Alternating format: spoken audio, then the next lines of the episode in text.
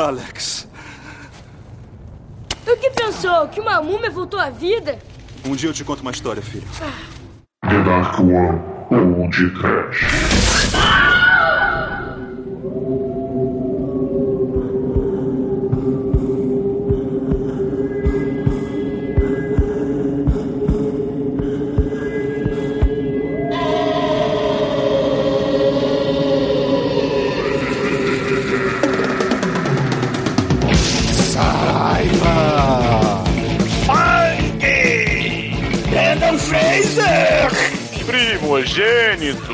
Gafanhotos! Piolho no saco do Manel. Úlcera! Muito bem, começa agora mais um podcast. Eu sou o Bruno Guter, ao meu lado está o Imhotep da The Dark One Productions, Douglas Porra. Freak, que é mais conhecido como Exumador. Vamos lá, amiguinhos! I wanna rock! Rock! I wanna rock! Rock!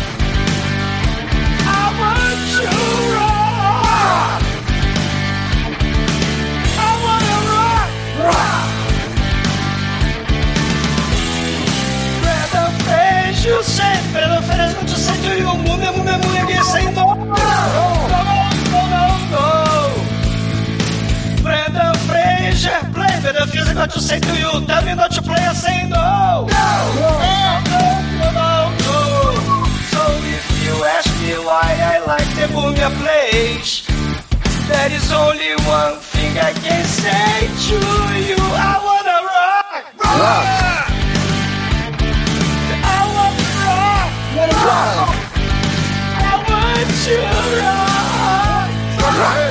Manda rock, manda The Rock. Manda The Rock, porra. Melhor que Brenda Fraser e Múmia com o CGI chachelento dos anos 90 é o The Rock estrelando a continuação da Múmia toda de computação gráfica do Dolinho. É o Roquinho. É o Roquinho. Quem ganhou o Oscar de defeito especial bizonho? A Mulher Gato da Hail Berry, o Demolidor do Ben Affleck ou o Escorpião do The Rock? Rock! Ei, Manel! Puta que pariu, Douglas. Isso vai ficar bom pra caralho na edição. É, amigos, estou de volta hoje com aquele poderoso dilema. Seria Hollywood uma benção? Aonde mais pessoas como Paul Shore e Brendan Fraser poderiam ficar bilionários? Só na maravilha de Hollywood. Não é mesmo, Demetrius? É, Manel, você sabia que a tecnologia de vídeo 4K começou num bracelete? Não é, Almighty? Loucura, um holograma egípcio aí. Mas, ô Chico, esse filme seria o verdadeiro Tomb Raider? Não, esse aqui é o verdadeiro Uncharted, né? Com o Tomb Raider, que, que tem também o filme que é o crossover dos dois lá, que eu não lembro o nome, mas é um filme da Asilo muito tosco. Mas mais importante que o retorno da múmia, né? É o retorno da ginecomastia do Anel, que está aqui para poder Maldição! louvar né, esse subdeus de Hollywood, que é Brandon Fraser, né? Que Deus mesmo, só Nicolas Cage, aqui a gente tá falando de um apóstolo, talvez, né? Uma categoria menor aí, um bacharel de, da atuação. E, e hoje vai ter aí muito, muito áudio gostoso destilado para corrigir os erros do passado desse churume aí que a galera, né, não soube votar e, e esse é o ano das pessoas aprender a votar de novo. Não é mesmo, seu Edson? Eu concordo em gênero, número e grau. E digo mais: Brandon Fraser conseguiu tirar o Manel da tumba. Isso é maldição ou é milagre? É o Viagra. Brandon Fraser é o Viagra do pau do Manel. Hoje eu vim aqui só pra acabar com a carreira do Brendan Fraser. Afinal de contas, Chegou atrasado. Chegou Porra, que trabalho difícil, Manel. Não, mas não sei se vocês sabem. O Brendan Fraser tá ensaiando um retorno aí, cara. E eu quero garantir que esse retorno jamais acontecerá. Afinal de contas, nós sabemos que Hollywood não faz nada sem antes consultar o podcast, né? Ai, ai. Pois é, meus caros amigos e ouvintes, estamos aqui reunidos para falar do Retorno da Múmia, o filme predileto do Tremer. Filme do milênio. Mas Novo antes que milênio. o exumador sai desta gravação, pra ir colocar sua peruca das 10 maldições, vamos começar esse podcast. Vamos, vamos. Eu acho que tem que estabelecer um limite de filme merda no podcast. Vamos começar. Vamos começar a colocar limites nisso aqui, pelo amor de Deus. tdump.com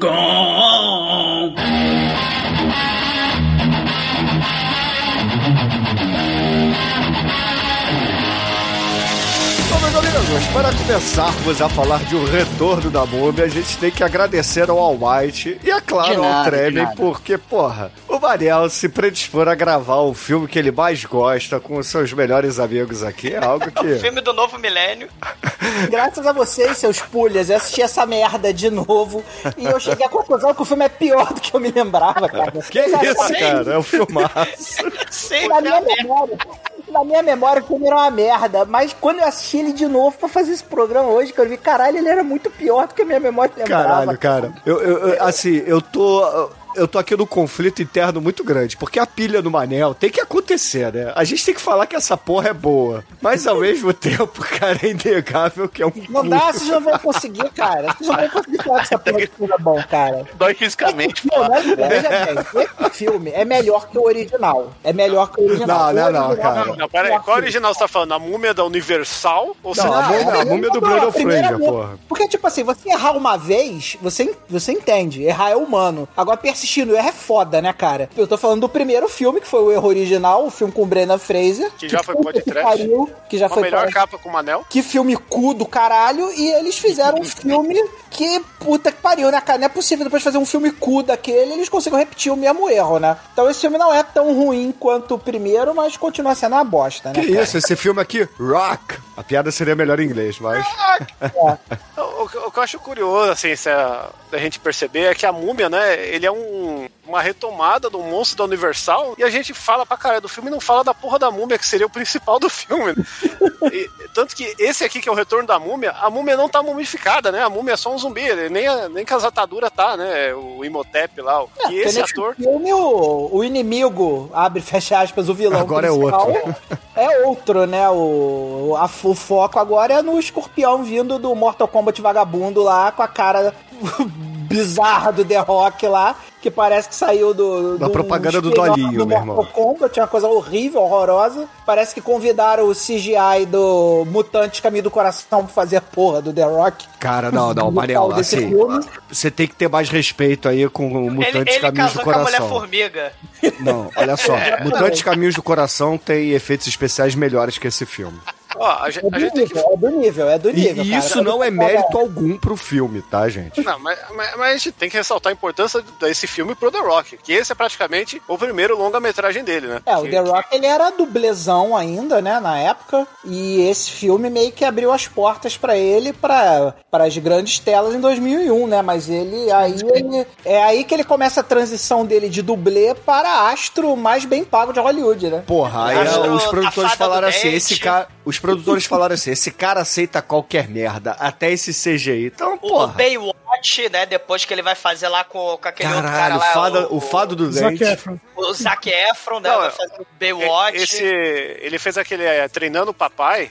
o, tre- o Treinando o Papai, na verdade, é a maior transição na carreira do The Rock, porque é o, fi- é o primeiro filme que ele, ele vira da Wayne Johnson, né? Que ele teve essa metamorfose Sim. aí. Até esse filme aqui no crédito tá tudo The Rock, porque ele vem da herança do WWE, que ele era o, o sucessor da época lá do Hulk Hogan. E ele sempre É teve essa carreira. geração, né? A terceira geração do WWE, né? É, e praticamente ele herda do pai dele, né? Que o pai dele é o Rock Johnson, né? Que, que também era lutador, mas de luta livre. eu- eu- também fazia WWE, velho pra caralho. Tem até um episódio do da Seven Show que ele interpreta o pai dele nos anos 70, é muito louco. Uhum. E, e aquele negócio, né, cara? A gente tem aquele paradigma de como esses, esses caras aí que lutam na WWE atuam tão bem, né, cara? Eles só são lutadores ou sempre foram atores? O que, o que veio na- primeiro?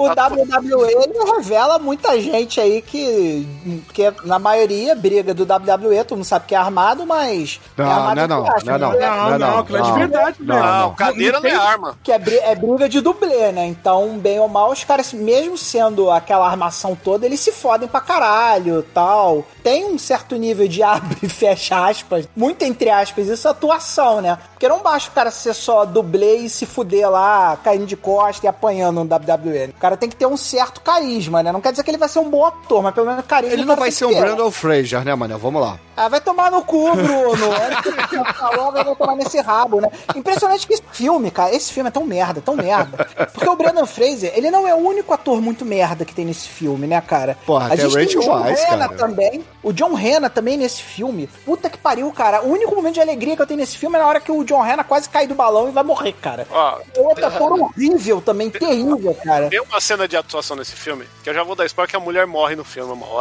E tem três atores que nenhum consegue chorar.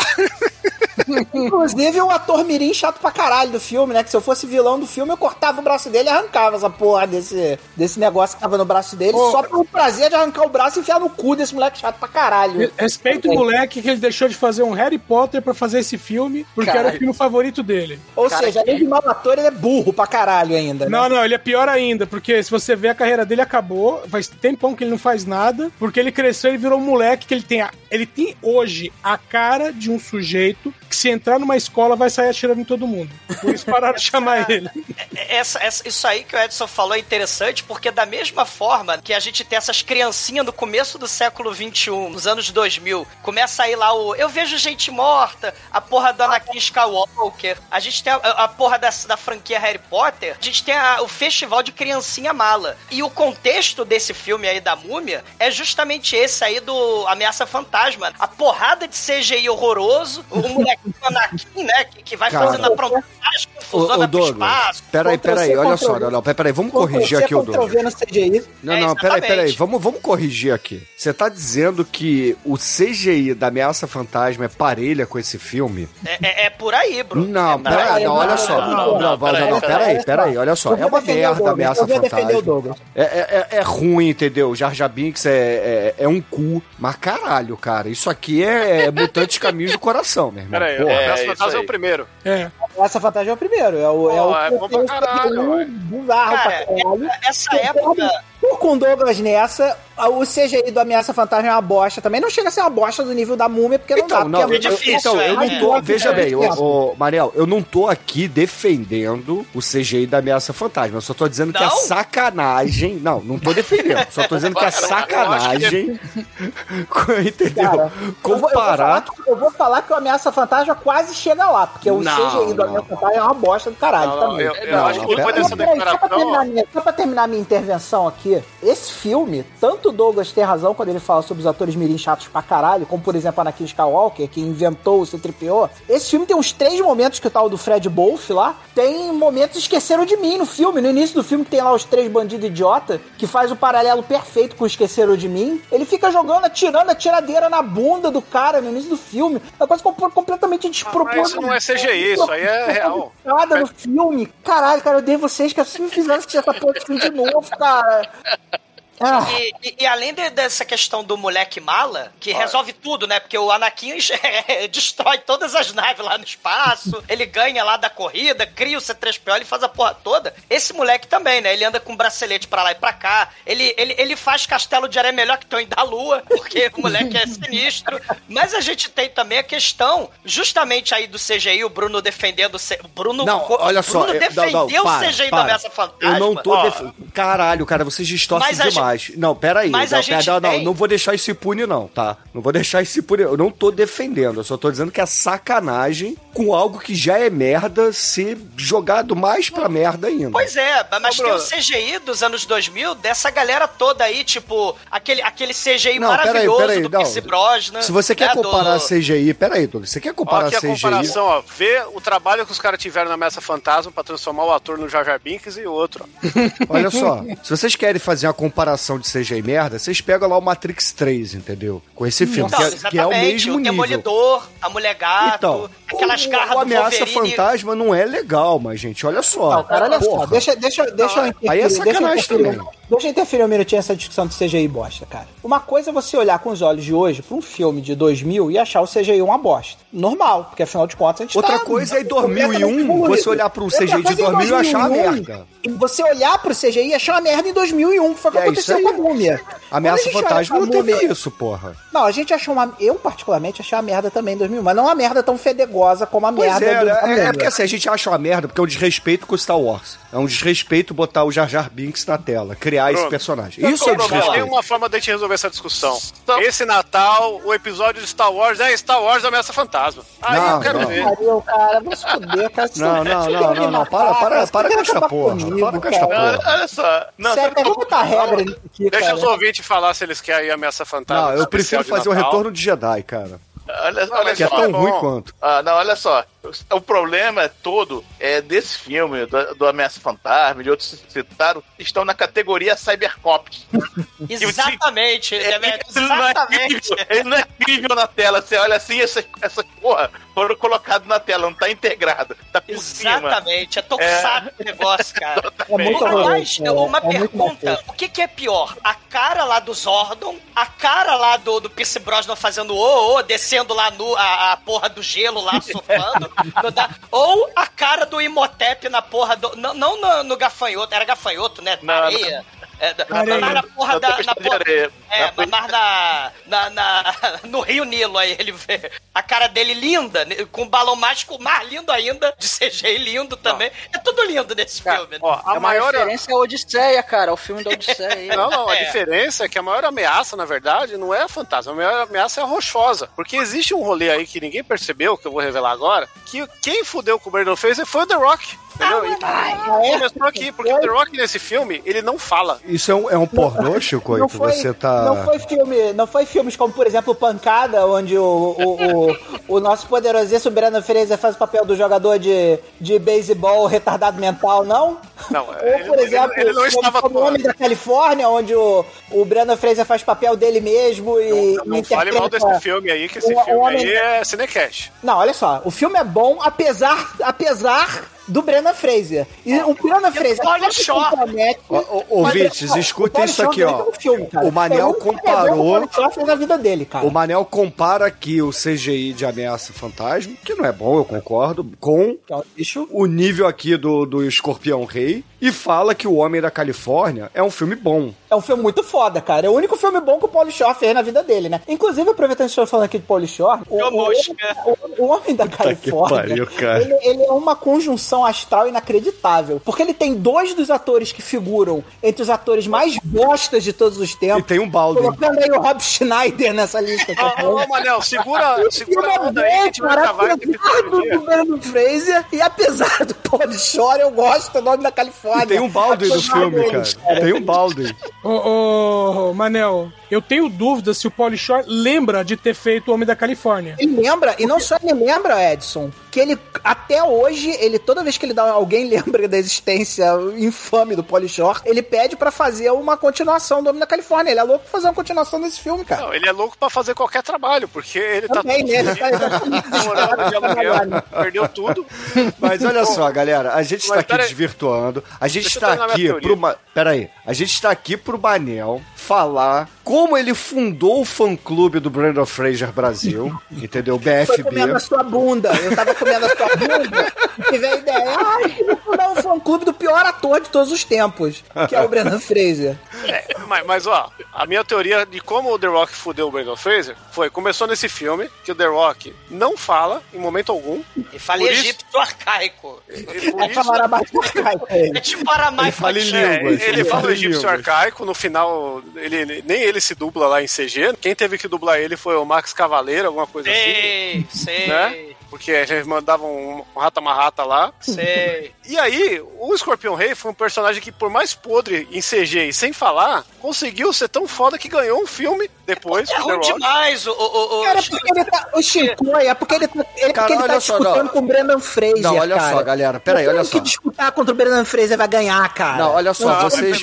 Peraí, é peraí, peraí. Vou botar ordem aqui. Vocês estão é, com. Como é que eu vou dizer assim? Vocês estão querendo comparar o retorno da múmia com o Escorpião Rei, o Ameaça Fantasma com o CGI daqui do Retorno da Múmia. É porque o, o Retorno da Múmia é um filme tão ruim, tão ruim, que o Escorpião Rei parece bom perto dele, mas continua sendo ruim. É a mesma coisa do CGI. Não, eu Não tô é o mesmo nível, gente. Não é. O ponto é esse, não é o mesmo nível. Existem É. níveis de merdas que fedem. É, assim, a fedentina é gigante desse retorno da múmia, que é, é como se fosse, sei lá, aquela diarreia, cara, que você fica com três dias, entendeu? Que, porra, sabe, é, é horrível. Já o escorpião rei é pergunto- só um cocôzinho mole, entendeu? Eu se comparar com. que eu me pergunto que se dá pra colocar o Retorno da Múmia e classificar ele como filme, né? Porque ele é alguma coisa, mas filme ele não é, Não, cara. É, É o um filme é, mas é, é um Não, filme muito cara. merda. É um filmão, cara, tem duas horas. É, ele é Só gigante. assim, né? É, ele não acaba. É, verdade. mas, mas, Cara, o filme tem quase o 15 Cazor, minutos de créditos finais, cara. Quase 15 minutos de créditos finais. e, e só pra terminar minha teoria, o Brandon fez em 2008, antes da Múmia 3 com o Jet Li, ele fez a Viagem ao Centro da Terra, que era pra ter Caralho. continuação. Que filme bosta do caralho Nossa, é, também, é, cara. é outro, outro Cybercops. E, e- e era pra ter continuação. E É a continuação não foi com o Brandon Fraser. da- Esse filme aí, da Viagem ao Centro da Terra, já veio depois do Avatar, com aquela onda do, do 3D novo e os cacetes. É. Então, é, é, assim, teve muito filme ruim nessa época, porque o Avatar, a galera, porra, filmou com 50 câmeras, é, fez um negócio maneiro. Aí fizeram a toque de caixa, uma porrada de filmeco em Hollywood, pra tentar capitalizar em cima da tecnologia. E esse é um Mas dos sabe- filmes, é, esse aí é da Viagem ao quero- Centro da Terra. Mas sabe o que é importante que eu quero ressaltar? Que o Viagem 2 é com The Rock, substituindo mais uma vez o Brandon Fraser, que não tava dando conta da múmia, teve que meter o Escorpião Rei, e agora ele foi pro centro da Terra, só ele. É, cara, é, é muito difícil você trabalhar com o Brennan Fraser, porque o Brennan Fraser, ele, ele, ele tem algum, algum tipo de deficiência mental não diagnosticada que, que chega um ponto que as pessoas elas não aguentam mais, cara, não aguentavam mais trabalhar com o Brennan Fraser, cara. Chegou um ponto que o Brennan Fraser, ele tava tão execrado de tanto papel merda, tanta atuação merda que ele já tinha feito, que ele teve que, pra aparecer na mídia, ele teve que acusar um, um picão lá da academia de Hollywood de ter estuprado ele, cara. Chegou nesse nível a carreira do Brennan Fraser. Mas, mas aí até aí é verdade, né? E, e o problema é que antes disso ele tinha atuado com o Pernalonga, né, cara? Que, que com certeza meteu o Mário Gomes nele lá. E. A carreira dele acabou de uma forma tão, tão absurda.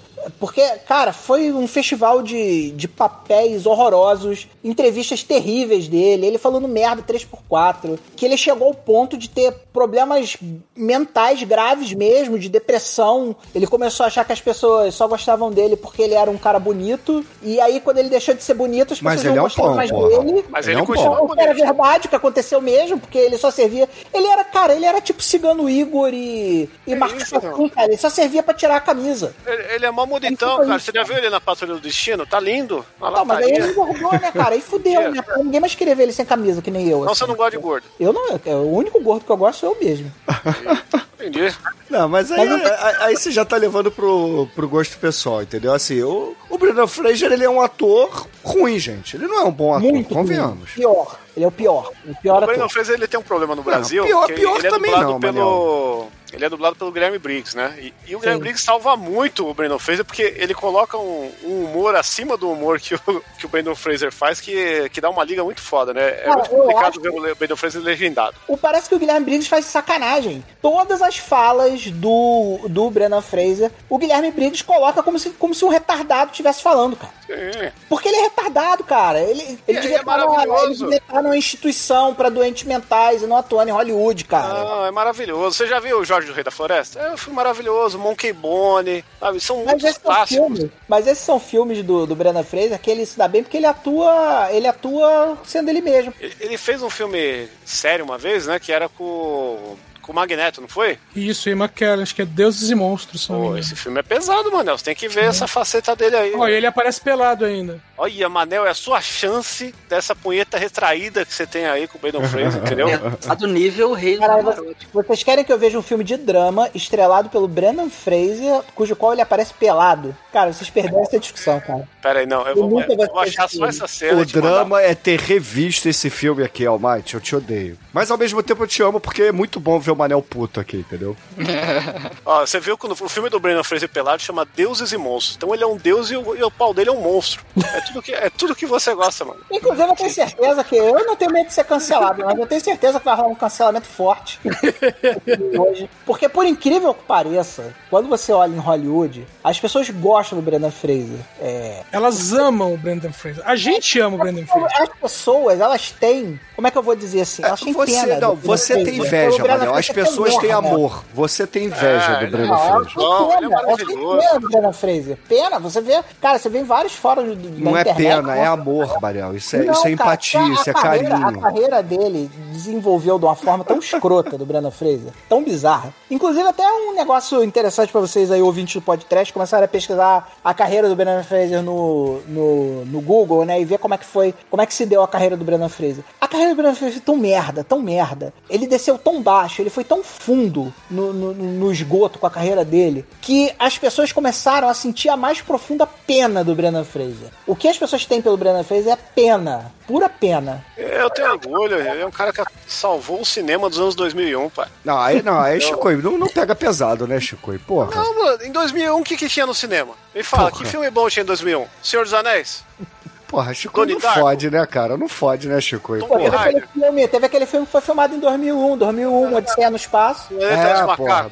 Ma- Mas isso, o, o, o que o Shinkoi falou aí, né? Se a gente misturar isso tudo aí, né? Ator Mirim Maldito, é Senhor dos Anéis que o Shinkoi tá falando, os efeitos especiais excelentes dos anos 2000. E a gente tem todo esse contexto justamente pro retorno da múmia, que vai ser o, o, o- o pontapé, porra, pra Piratas do Caribe, Jumanji, o próprio Van Helsing, que é do Stephen Summers, né? Que é o diretor, né? Liga Extraordinária e por aí vai. E, pro- e claro, a própria série lá do Transformer, né? Que tem até um, um, um robô gigante lá em cima de uma pirâmide, com raio laser saindo da pirâmide, que nem nesse filme, né? Que tem raio laser saindo da pirâmide. Então o contexto, muita coisa, se vocês repararem, batalha campal, é, é luta com monstro de CGI mal feito dentro de uma dungeon, tipo Gandalf Barrog, você vai ter nesse filme. Cara, né, a do- do- do abertura desse Fraser. filme aqui é Coração Valente, meu irmão. Não, e, e, e Ele fez até. muita coisa que o 300 vai copiar depois. Não, até, Estão até reclamando o. do filme ainda?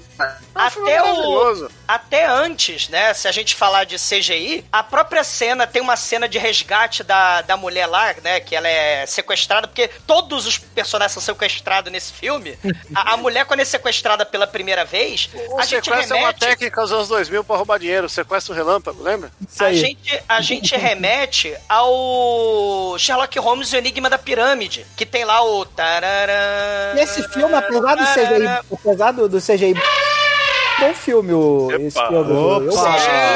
Eita, caralho! Palavra proibida será, será bipada. O... Apesar da palavra proibida, Ah, o CGI do Enigma da Penalidade Pirâmide- pela palavra proibida aí no chat.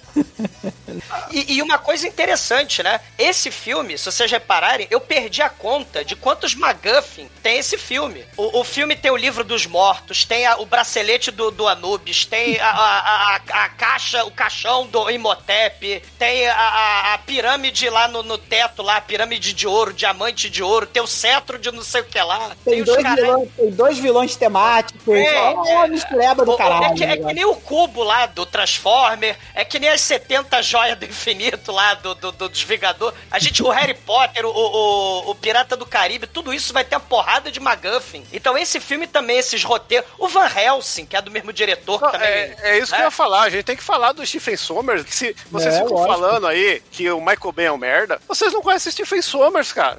O Stephen Sommers é a, é a merda da, da mosca que chupou a merda do, do, do Michael Bay, cara. Ele é a versão. Ele é a versão Justin Bieber do, do Michael Bay, né, cara? Meu irmão, olha a carreira. Eu vou falar aqui a carreira desse cara, entendeu? Stephen Sommers fez aquele Mogli lá, o livro da selva com o Liu Kang. Que é uma bosta. né? Que assim, é o primeiro live action da Disney de verdade aí, que ninguém lembra porque é um lixo. Aí fez um Deep Rising aí, que, que é tentáculo, que ninguém lembra desse filme. Epa, Aí ele- eu lembro. É o filme horroroso, de Filmaço. CGI horroroso. É, então. Tá na minha lista pra ser episódio. É uma espécie Aí, de cara- do mal horroroso. Tá, aí ele fez a O múmia. Stephen Sommers é bom de CGI, né? O negócio dele é CGI. né? É.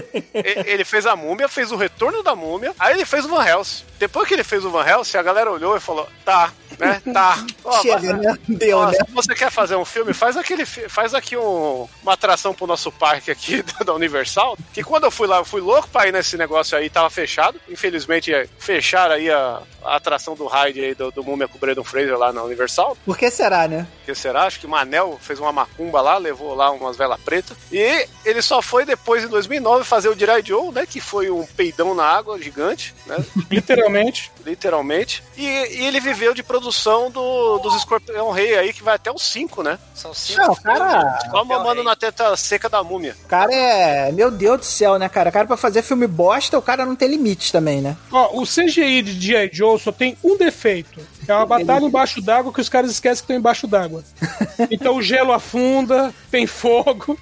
Pô, tá parecendo o Pierce Esponja, Brosnan. então, é, porra. tá É, por aí. parecendo o 007 aí, o Pierce Brosnan venceu. 007 é muito bom, não faz isso não. Die Another Day. Mas, mas é, é- é nesse festival aí dos anos 2000, de coisas lindas e maravilhosas que a gente tá falando, se a Múmia e o Retorno da Múmia começaram, a gente vai ter o ciclo que se fecha em 2008, 2009, com Indiana Jones e a Caveira de Cristal. Que o roteiro é idêntico a esse filme, se vocês pararem pra pensar. É um horror em vida. Aliás, Douglas, a ideia desse filme, do, da Múmia, quando ele foi lançado, era pra ser o novo, o novo Le- Raiders of the Lost Ark, né? E o Brendan Fraser ia ser o substituto do, do, Harrison Ford. do, do Harrison Ford. Foi assim Era não. foi- Ele foi conseguiu, tanto que por causa disso. Acho né, que a rola, Chico. O- o- Não, ele conseguiu, porque por causa O- disso surgiu o Tomb Raider, que era uma retomada desse filme de aventura, e por causa disso depois teve o Indiana Jones 4, porque a múmia tava fazendo sucesso pra caralho. Eles O conseguiram Tom. Cruise ia fazer o papel do Brandon Fraser, né? Ele não quis, mas aí, outra ironia do destino, o Tom Cruise vai fazer a múmia de 2017, que afundou toda e qualquer chance de continuidade da franquia multiverso da Universal. né? O Tom Cruise aí. É, exatamente. Quando alguém diz que não tem como ser pior que o Retorno da Múmia, a múmia do, do Tom Cruise é 10 vezes pior. É a maldição. Agora, eu tenho minhas dúvidas porque caveira de cristal, puta que pariu, né, Bebeto? É, Puta que mas pariu, a- Marquinho. A grande merda que a gente aqui do Trash tinha que tá reclamando, né? É que é muito bizarro a gente acreditar que a múmia, essa, tanto essa versão do Brandon Fraser quanto a versão do Tom Cruise, são meio que reboots da, da múmia do Boris Karloff, né, cara? Sim. É. É, é uma parada que a gente não, não- nunca faz esse link, porque a múmia nem é o foco, nem tá no pôster, né? É, é muito triste a gente olhar por esse lado. É Tudo é muito Então, triste, galera, né? Só pra, gente, só pra gente fechar aqui, que o Bruno já está no, no chat pedindo pelo amor de Deus pra gente ir pras cenas, né? Aí a gente pega um filme roteirizado e dirigido por Stephen Sommers, com atores do calibre de John Hanna, Arnold Vosloo e Brennan Fraser, e dá essa bosta aí. E a gente vai começar. Fala mal da Hanna, hein, mano? Fala mal da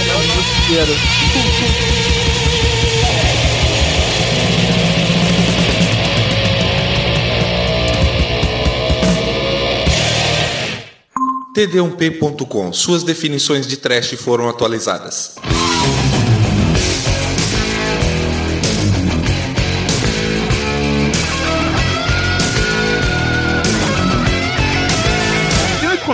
Tebas, 3067 a.C. Porra, tempo pra caralho. Lá Tebas. atrás, o Escorpião Rei, cara, que é o nosso querido Darrock. Sim, o Darrock. Ele queria dominar a porra toda, cara. Por quê? Porque ele é mal. Ele é mal, igual o pica-pau. Ele, E é do mal. ele, ele é cabeludo. Ele é musculoso. Ele tem. Ele vai ser feito de CGI alguns tempos depois. E aí, cara, depois de sete longos anos de, de Não, muita pera aí, pera aí, mas deixa eu só ressaltar coisas necessárias. O The Rock, ele está vestido com um escorpião no peito, com um escudo que tem, a, tem um rabinho de escorpião. É como se fosse um cavaleiro da escola de samba Unidos do Escorpião Cavaleiro A4. de ouro. É. Cavaleiro de Ouro. E aí a gente vai ter um choque de exército, que é o exército dos cabeludos do. do Bem Senhor dos Anéis mesmo, isso aí. É o exército dos cabeludos do escorpião versus o exército dos carecas exumadores. Porque Vai se o, cap- o capacete da galera do outro lado é aquele negócio de careca falsa, cara. Que devia ser o rei exumador que obriga os seus. Não, não. As séculas a usar Uma- o capacete uma- do careca. Uma coisa... Capacete de bexiga, velho. Não, É. morram vocês tudo. O que eu quero destacar nisso aí, primeiro, o escorpião ele segurando o sol, que na verdade no- é, é pra ser o besouro segurando o sol. E, e, ah, o sol, os caralho, né? A galera não entende isso. Não é caralho, é cara, escaravelho. É os caras Eu ia velhos fazer essa piada, obrigado, né? Nelson. Ma- Mas o, o, o besouro segurando o sol, os egípcios, cara, só estavam olhando pro rio Nilo e o riozinho, a agricultura e o besouro rolando bosta. Então o sol, ó, eles olhando pro besouro rolando bosta, caralho, parece que ele tá segurando o sol, é só isso. Aí o filme, né, o Hollywood transforma, ah, o besouro come gente, come carne humana, os escorpião do mal segurando o, o, o, o sol como o besouro rola bosta, né? Então o escorpião rola Não, bosta. peraí, Douglas, peraí, Douglas. Você tá agora, você tá falando da história do Egito sendo sacaneada por Hollywood, mas isso já acontecia desde a década de 40, filho. Porque quando você pega lá o, sei lá, o Marcelo Mastroianni fazendo filme egípcio lá na, na MGM, cara, ele já sacaneava a história do Egito desde a década de 50, cara. Não tem nada de novo aí, cara. Sacanagem é agora, porque depois que o The Rock Rock, né? Ele é derrotado miseravelmente pelo exército dos careca. Sim! Quando ele é derrotado e ele vaga 70 dias, 70 noites pelo deserto, vai morrendo um a um, só sobra o The Rock. A gente tem aí o, a abertura de A Indomada, cara. Porque Maracatu, Maracatu começa ele a comer o escorpião do Anubis, começa a subir uma floresta de CGI do Hans Donner. Não, não, peraí, Cara, peraí, você não explicou é por um quê. negócio, ele que faz um pacto com Anubis pra não morrer e ele quer a, a, a- a imortalidade e quer superpoderes do exército de, de, de Anubis. do- E, a- dos- e agora eu, eu quero jogar um negócio aqui, entendeu? Porque é o seguinte, ele pegou, declarou, minha alma é tua, Anubis, me salva dessa porra que eu quero matar essa galera, esses Aí filha da Maracatu, puta. Maracatu, Maracatu, E- sobe e eu- lá o CGI do Hans Donner. E eu vou te E servir. do Ransdónia não, Douglas. Eles entram em contato lá com a televisão do pastor, do seu, do seu Edir Macedo, contratam a equipe de CGI da Record e fazem o, o, o Mutantes Caminho do Coração versão Egito, né, cara? Mutantes do Egito, porque, Cara, porra... que floresta é bonita, bosta, cara. né, cara? E, e a coisa mais bizarra é que em 2005 a gente vai ter um jogo de videogame chamado God of War, que é o quê? É a história de Kratos, O bom de guerra. que é o bom da guerra, que ele faz o quê? Ele falha numa missão com o seu exército e fala: Ares, me salva, você seu servo, vem aqui, tome meu corpo e me dê poderes. E- Que eu- então o God of War copiou a história do Escorpião Rei desse filme, cara. E o. Julião copiou Fausto, não tem novidade aí, Chico. Isso é Aí, Fausto Silva tá aí. Isso. Ô louco, bicho. Ô, louco, bicho. Silva. Vendeu alma pro satanás que nem a Xuxa, né? Se a gente continuar nessa lógica, né? Mais sobre a história de God of War no mateuschef.com.br aí. Cara, Olha aí, propaganda relevante. Relevante. Cara, o nosso querido The Rock, em, em egípcio arcaico, ele conclama os poderes de Anubis comendo escorpião, sobe a floresta mutante caminho do coração. Ele tem uma pirâmide de ouro dos Cavaleiros de Ouro no meio do deserto, no cu do, do, do- do Rio Nilo. Tinha que e ter aí, tocado o Oasis nessa hora, cara. cara, Tá subindo com o ar. Surge o Oasis, né? Vem o Liam Gallagher, two days, gonna be the days, I'm Cara. back to you. O Scorpion Rei só, co- só cometeu um erro aí no pacto que ele fez com Anubis, que ele tinha que ter feito o pacto do Conan. Porque ele só pediu pra vencer os inimigos. E uma vez que ele venceu os inimigos, a alma dele foi tomada. Ele nem curtiu depois. Fudeu, né? Ele devia ter pedido pra esmagar os inimigos e ver o lamento das mulheres, uma por uma. Isso aí. Ia durar mais, né? Até porque o Anubis vai lá e sumona o exército dele de. de cachorro zumbi. De mini Anubis. Bulldogs, é, Bulldogs não, é. Dobermans assassinos vestindo roupas egípcias. De carta de Magic, né, Bruno? Tem um- Não teve uma, uma série aí de Magic que teve esses cachorros zumbi? A Moncat, é. É. Não, mas eles lançam quatro séries por ano agora. Isso já É. teve, provavelmente já teve qualquer merda no Eu não Magic. sei- eu não sei Quatro qual é, séries, mas Varel. Quatro cachorros- séries em um mês, cara. Cara, esses, ca- esses cachorros do mal, eles detonam é, é, Tebas, e aí o Anubis, né, depois que ele acaba de chacinar Tebas, ele rouba a alma do Escorpião Rei, e ele vai guardar o Escorpião Rei num cofrinho até o final do filme pro seu clímax glorioso. Vai guardar literalmente ele na gaiolinha de ouro, no meio da floresta lá do, do pastor. O Anubis E a- está com o o- escorpião rei no bolso. E o bracelete, né, que é o McGuffin número um do filme, o bracelete de ouro do Milo de escorpião de ouro cai no, nas areias de Tebas. E aí a gente corta pra 5 mil anos pra frente. A gente vai pra Precisamente 19... mil- 1933. 1933, onde a gente tem os ladrões de tumba, né? Aí tá lá. a- Onde a- tem a primeira cena do Brandon Fraser tentando interpretar e falhando miseravelmente. E também a gente descobre que 1933 era difícil, né? O Brendan Fraser e a bibliotecária arqueóloga lá arrumar uma babá, né? Porque ele- eles carregam pra dentro lá da, da pirâmide do Indiana Jones com as bolas, com as lanças, carrega a criança de 8 anos pentelha, né? Se eles queriam matar. pentelho do Ah, inferno, é, moleque do exata- Exatamente. é isso, gente? Dá, dá um desconto. Era o dia do filho no serviço, só isso.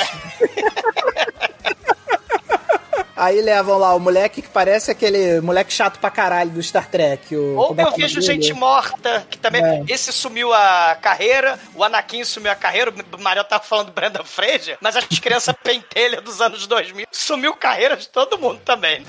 O, Manel, o, o moleque chato do Star Trek é o Wesley. Isso, Wesley Crusher, ele mesmo. Ele é o Wesley Crusher Mirim, só que lourinho. E, e uma coisa muito foda é que a Evelyn, ela tá lá vendo o hieróglifo lá, né? E o maneiro é que que tem duas mulheres com a adaga sai. A adaga sai do Egito Antigo, né? É a mistura Isso, da China com o. Egito, é. É a aí tá lá. É uma mistura do Brasil com o Egito. É, é, aí tem as duas mulheres com a adaga sai, isso aí vai, a gente vai ser importante pro futuro, né? Aleatório do filme. E o papai Brendan Fraser, ele, enquanto ela tá lá passando paninho, tá tendo maior cuidado com as, com, com as tumbas milenar, ele pega a marreta e começa a marretar as tumbas milenar, né? Ela tá passando um paninho pra dançando? Não, ela tá passando um paninho nas tumbas milenar, lá Caralho, eu sítio arqueológico. Bem no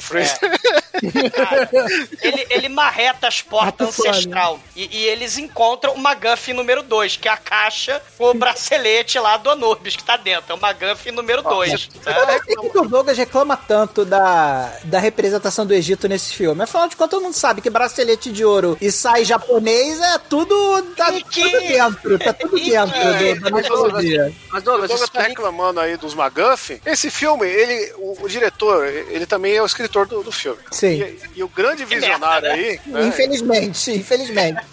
e ele é um cara que, ao contrário do armador que faz uma pauta pra fazer um episódio, escreve, ele faz tópicos. Ele só faz assim, um vai daqui pra lá, daqui pra lá, daqui pra lá, pra lá, que ele faz, enfia assim. Precisamos de 20 sequestros, 20 É, o roteiro dele é assim. Vamos, vamos colocar mais familiares do Brandon Fraser pra gente poder sequestrar durante o jogo. Exatamente. Porque hoje em dia, né, o cinema moderno, ele sofre da falta desses filmes aí com muito com menos roteiro, né? Porque hoje em dia Mentira! O, olha aí, ganhador do Oscar, o Mad Max. O Mad Max, ganhador do Oscar, não tem uma linha de roteiro. Foi tudo Não. feito baseado em storyboard, o porra. Mad Max ele tem uma profundidade de você entender o negócio ali, tem uma leitura. Tem, tem a profundidade. E viemos aqui por nada. Vamos voltar, vambora. Pode ter certeza que os caras vão baixar o portão com a gente. Fica tranquilo. Manel, você não, você não entendeu o filme. Mad Manel. Max. Você não Quando, entendeu. quando o Tolkien fez uma história chamada Lá e de Volta Outra Vez, todo mundo achou maravilhoso. É. Aí fizeram isso com o Mad Max e veio reclamar. É, exatamente. Não entendeu o É filme, igualzinho. É igualzinho a história do Tolkien. Hoje, nesse filme que a gente tá gravando hoje, você não sabe qual que é a motivação da galera do museu, ele só quer a, a, a Não, ressuscitar a a mulher gente por não quê? sabe Pra nada. Cara, a gente não sabe nada. Inclusive, eu não, Não, sei como. dono- Quando o fato de você retirar uma, uma caixa da, da preda começa a inundar o Rio Nilo, inunda Tebas. Aí a Cara, gente eu, eu- tá cara esse momento, esse momento do- da armadilha, essa é a armadilha mais burra que alguém pode bolar. Porque o cara, quando bolou essa armadilha do quando tirares o, o, o bracelete, Bagaço. beberás da água do Nilo. Aí, beleza, começa a encher o negócio do Nilo, só que ao mesmo tempo que a, a- a armadilha tá enchendo pra matar a coisa afogada, as paredes estão caindo. Então o que acontece? A parede cai, e aí ao invés de afogar a pessoa, ela abre pro Brandon Fraser sair nadando da armadilha que era feita pra eles se afogarem, cara. Mas Ou seja, é design cara, português essa porra dessa, dessa, dessa armadilha aí, cara. É Não, mas design estourou- português essa não, mas quem estourou a parede foi o filho deles que fez o dominó com as pilastras igual É, o dominó de, de- da biblioteca do primeiro. Olha aí, Isso as, é as, as não rimas. sabe ler o filme, as rimas cinemísticas aí. É, é Assim, porque a- claramente, quando você quer afogar uma pessoa, você bota uma parede bem frágil pra uma criança de 10 anos poder derrubar ela pra salvar o papai, né? E essa cena É é assim que cópia se projeta uma armadilha, né? Que também tem armadilha d'água aí, no, acho que é no 2. Isso, no 2. Tempo da perdição. A múmia do Tom Cruise tem armadilha d'água também. Lembrando as coisas horríveis, já que esse Ah, filme Ah, Aliens, a ressurreição tem armadilha com água, Titanic É. tem armadilha com água. Tem... Poseidon. Titanic tem armadilha com o navio, porque o navio é que é a armadilha, no final das contas, né? Cara, o segundo grupo de ladrões de tumba invade, né? Só que esses aí tem cara de mal, então eles são do mal. É careca, né? Careca do E, mal. e- e o molequinho se esconde no andaime lá em cima e fica dando estilingada. Cara, Aí esses o- três assaltantes, eles são o paralelo com os dois assaltantes burros do Esqueceram de Mim. É É a mesma coisa, Verdade. é a mesma coisa. E, e a gente tem a síndrome do Anakin Skywalker, porque o moleque pentelho lá salva o universo de forma impossível, o moleque de forma impossível salva os pais que iam morrer afogado. Né? Exatamente, cara.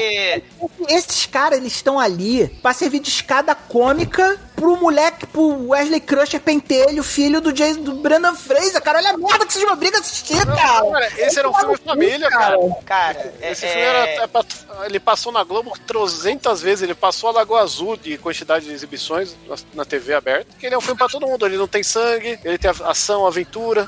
Cara, o moleque salva derrubando pilastra, e aí eles pegam a- o livro. Não é o livro, é, é a porra do bracelete. Eles pegam a caixa com o bracelete É, e um vão pra Londres. Artefatos necessários pra tocar a abre e fecha aspas história desse Isso. filme. E outra, outra. Aí para o McGuffin número 4 ou 5, a gente vai pra Cidade dos Mortos do primeiro filme, onde tava lá o, o Imhotep, ele tinha afundado no inferno, que a Rachel Welch tinha mandado ele pro inferno no, no primeiro filme. Mas aí não tava no inferno, ele tava logo ali, né? Tipo um âmbar dos dinossauros lá, o DNA do dinossauro do, É. do Jurassic Park. Ah, Douglas, mas logo ali. eles estão certo, porque o inferno é realmente logo ali, cara. É. O inferno pode ser até sua própria vida. Você O inferno- o inferno são os é outros. que constrói, exatamente. É, Isso o aí. inferno são os outros. E aí, a gente tem a trupe de vilões do mal que tem 70 vilões. Porque, né, o Stephen Sommer também adora botar a porrada de personagem a esmo. Então tem os 50 vilões do filme aí, né? Tem o, cap- o Capanga, que não gosta do molequinho. Só pra, só pra te interromper, Douglas, tem uma, acho que tem uma parte aqui importante pra gente citar aí no, no meio do caminho, que é o momento importante do filme, que o moleque, ele, o moleque pentelho, chato pra caralho, eles levam a caixa de volta pra casa, né, eles voltam pra Londres, né, depois de escapar da armadilha genial feita com design português pra, pra afogar pessoas, né, aí quando eles voltam pra casa, o moleque consegue, usando sua genialidade ímpar, abrir a porra da caixa e enfiar a merda do, do, do, do bracelete no braço, né? E aí eles. E, ó, e nesse, nesse momento, mano, nesse momento, a única coisa que eu pensei foi: ainda bem que esse moleque não é adolescente. Porque podia Ah, ser mas vai ter bem pior. o, o, o filho do Indiana é. Jones vai ser adolescente, vai ser pior. Ah, mas no caso dele não tem bracelete. Porque se esse moleque fosse adolescente, ele ia botar esse bracelete no pinto. Pode ter Cara, certeza. cara.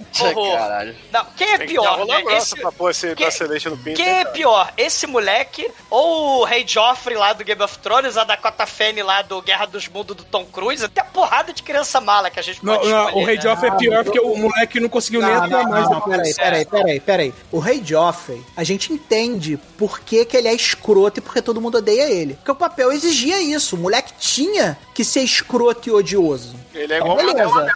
A gente perdoa. Exatamente. Ele era o Manel do, do Game of Thrones. Todo mundo tem que odiar. Agora, esse moleque do, do da múmia, teoricamente, ele tinha que ser um personagem querido e amado por todos. Mas o moleque é tão escroto, tão escroto, que caralho, cara, eu fico torcendo pro moleque morrer durante o filme, cara. Eu fico na torcida, que hora que esse moleque vai morrer? Naquela hora, cara, que eles estão no, no trem e ele, e ele fica falando: já chegamos, já chegamos, já chegamos, já chegamos. Cara, eu fiquei na torcida. Se eu sou aquele vilão, cara, que eu nem nem me recordo o nome, que esse filme é muito excelente, cara. O cara da Eu pegava a porra da minha faca, cortava o braço daquele moleque filha da puta e enfiava o braço dele na boca dele pra ele parar de falar, cara. É o Mr. Echo de Lost. Cara. Cara da CIA, É o Sebastian. É, o Sebastião da Cara. Abusinho de CIA, o abusinho de CIA, ele mesmo. Eles estão em na cidade dos mortos, né? A Munatra, né? A Munaptra, né? E, e, e aí eles têm lá o livro dos mortos pra ressuscitar o Imhotep. E aí tem as escavações, aí brota uma morroida do, do, do chão, onde tava lá o, o Imhotep, seu casulo de, de âmbar do Jurassic Park, totalmente diferente do primeiro filme, do final.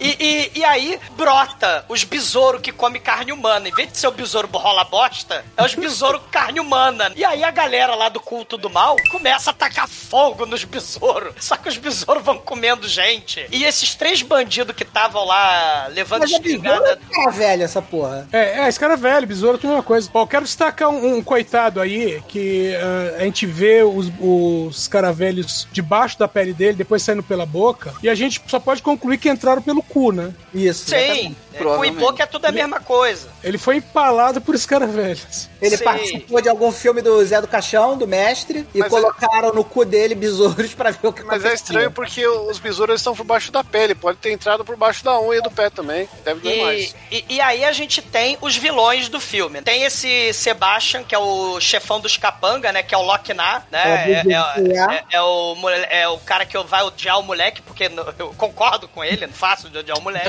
Ele vai odiar o moleque porque ele é o que mais vai conviver com o moleque durante o Sim, filme. sim. Ele Tem odeia o- o moleque como todos nós, né? Ele, ele é uma pessoa como qualquer um. Ele representa o público. Tem Exatamente. o, tem o clérigo do mal, diretor do Museu Britânico, que vai invocar com o livro dos mortos a ressurreição de Imhotep. Tem a, a Mila, a gente vai descobrir que é a encarnação da Ankh Sunamun. E que ela já tava no primeiro filme, no flashback. Tem, do- aparecendo do- do passado. pelada. É, que ela É. aparece com aquelas redes pelada, né? Do primeiro filme. E tem o- os três bandidos, né? Que sobreviveram à inundação. Lá que o moleque, né? E, Logo eles são o quê? Os bandidos molhados, esqueceram Então de é isso. Os três bandidos Os três molhados, bandidos né? molhados, que é pra E- fazer o paralelo. que o clérigo do mal, que é o clérigo que vai ressuscitar o Imhotep, ele manda pra Londres pra re- reaver a caixa do caixão do Imhotep, o McGuffin número 8 ou 12. E a gente tem também um outro personagem escondido, disfarçado, né, espião, que é o Ardete, que é o guardião Medjai, que é o sacerdote, que é o guerreiro vigia. É o né? Aragorn tatuado. É o Cara, Aragorn ele é o tatuado. gigolô, cara. Ele é o gigolô do gigolô pro acidente, tio. Esse cara é Isso. muito foda, tá Caralho. ligado? Ele, ele é o Aragorn tatuado, isso aí, o, o Might. O único né? cara que podia substituir esse, esse cara era o Rob Schneider. Ignorando o Shinkoi, né?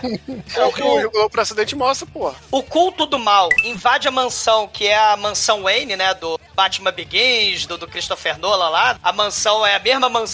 E aí o culto do mal invade a, a mansão. A Anksunamun e o clérigo do mal, o Baltus, Baltus alguma coisa, Baltus Eu tô Rapef. impressionado, eu tô impressionado que o Douglas ele decorou o nome desses personagens que são completamente desinteressantes, vazios e sem nenhum tipo de profundidade no filme. Eu não decorei o nome de ninguém, eu vou ser bem sincero. Cara, pra mim é, pra mim é Capanga 1, Capanga 2, Capanga 3, no máximo pra fazer caridade. Eu fui, eu fui notar que o nome do Brandon Fraser era Rick, sei lá, com uma hora e 45 de filme. Não, Mas não, você pegar a pauta que o Zomador fez e colar no Word com a fonte tamanho 12, vai 12. dar seis páginas, cara. Caralho, é muita página pra pouco filme, cara, sério mesmo. Mas enfim, continue, Douglas, só pra fazer esse adendo. Eles invadem a mansão. A mulher lá do, do Brandon Fraser, a Rachel Welch, ela quer. Ela sabe que o bracelete do mal, da caixa, é a pista pra descobrir onde é que é o oásis lá do caminho do mutante, Isso. caminho do coração. E ela né? sabe disso, por quê? Porque ela tem uma visão de vidas passadas dela, né? E aí ela descobre que ela é Nefertiti, né? Pra ficar pior ainda o negócio. Sim, mas né? é, Não, não, sei, não. sei. Legal, legal o nome, porque não é Nefertiti, é Nefertiri. Nefertiti. No final, porque o diretor falou que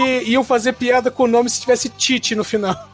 Ah, excelente. Ruticuti. Ia fazer piada Não, e também tem que dar aquele charme egípcio verdadeiro, né? De usar o sotaque verdadeiro egípcio, né? Nefertiti. Porque os egípcios falavam assim. O, Naquela o personagem que o Manel adora, que é o interpretado pelo John Hanna, né? Que é o irmão da Rachel Welch. Caralho, que tá lá. desnecessário, cara. Esse cara é, é o Jared do Rick Morty, meu. Cara, ele. Exatamente, Ele, ele cara, é dono ele de cassino no, na Múmia 3. Ele tá carregando, porque o roteiro exigiu, ele tá lá com prostitutas e tá carregando o cetro de Osiris na mão, né? Porque o roteiro mandou. E aí ele é capturado. A Nefertiri manda a, a cobra do mal na cara dele pra ele dizer Não, que ele. é o Tsunamun.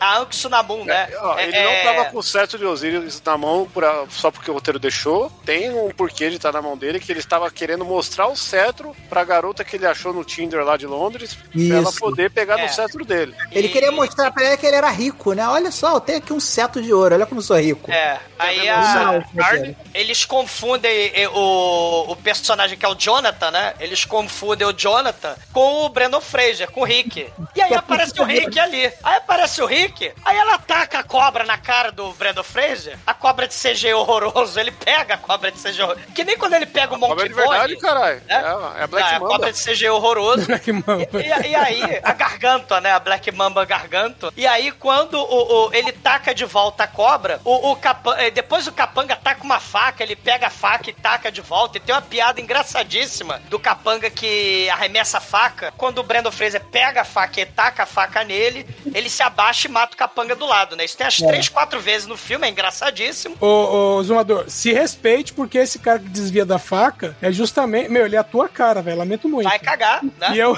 e é o capanga que mais se repete no filme. É, ele é, ele é o capanga sobrevivente, que sobrevive quase até o final, quase. E enquanto o Brandon Fraser tá brigando lá com a galera, com a cobra, com a Anksunamun, com os clérigos do mal, e, e e o Jonathan se esconde na banheira, porque tem metralhadora, tem os caralho todo, o Locknar, né, que é o Sebastian, ele vai brigar com a Rachel Welch, né, porque o molequinho tá com a caixa. Só que o molequinho botou a porra do bracelete, No pinto. o bracelete tá preso, ele esconde o bracelete e aí a galera quer a caixa. Do nada se teleporta o. O, o Aragorn de tatuagem, né? Que é o, que é o Ara- Que é um cara muito rápido, inclusive, porque ele chega Aragorn não, o Gigolô. Ele, ele começa a brigar aí com o Sebastian.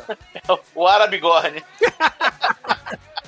o Arabigorn, ele, ele briga, só que aí a gente tem o clichê da garota refém. É o momento Elizabeth do Enigma da Pirâmide. A garota é sequestrada e aí ela vai embora pras pirâmides do Enigma da Pirâmide.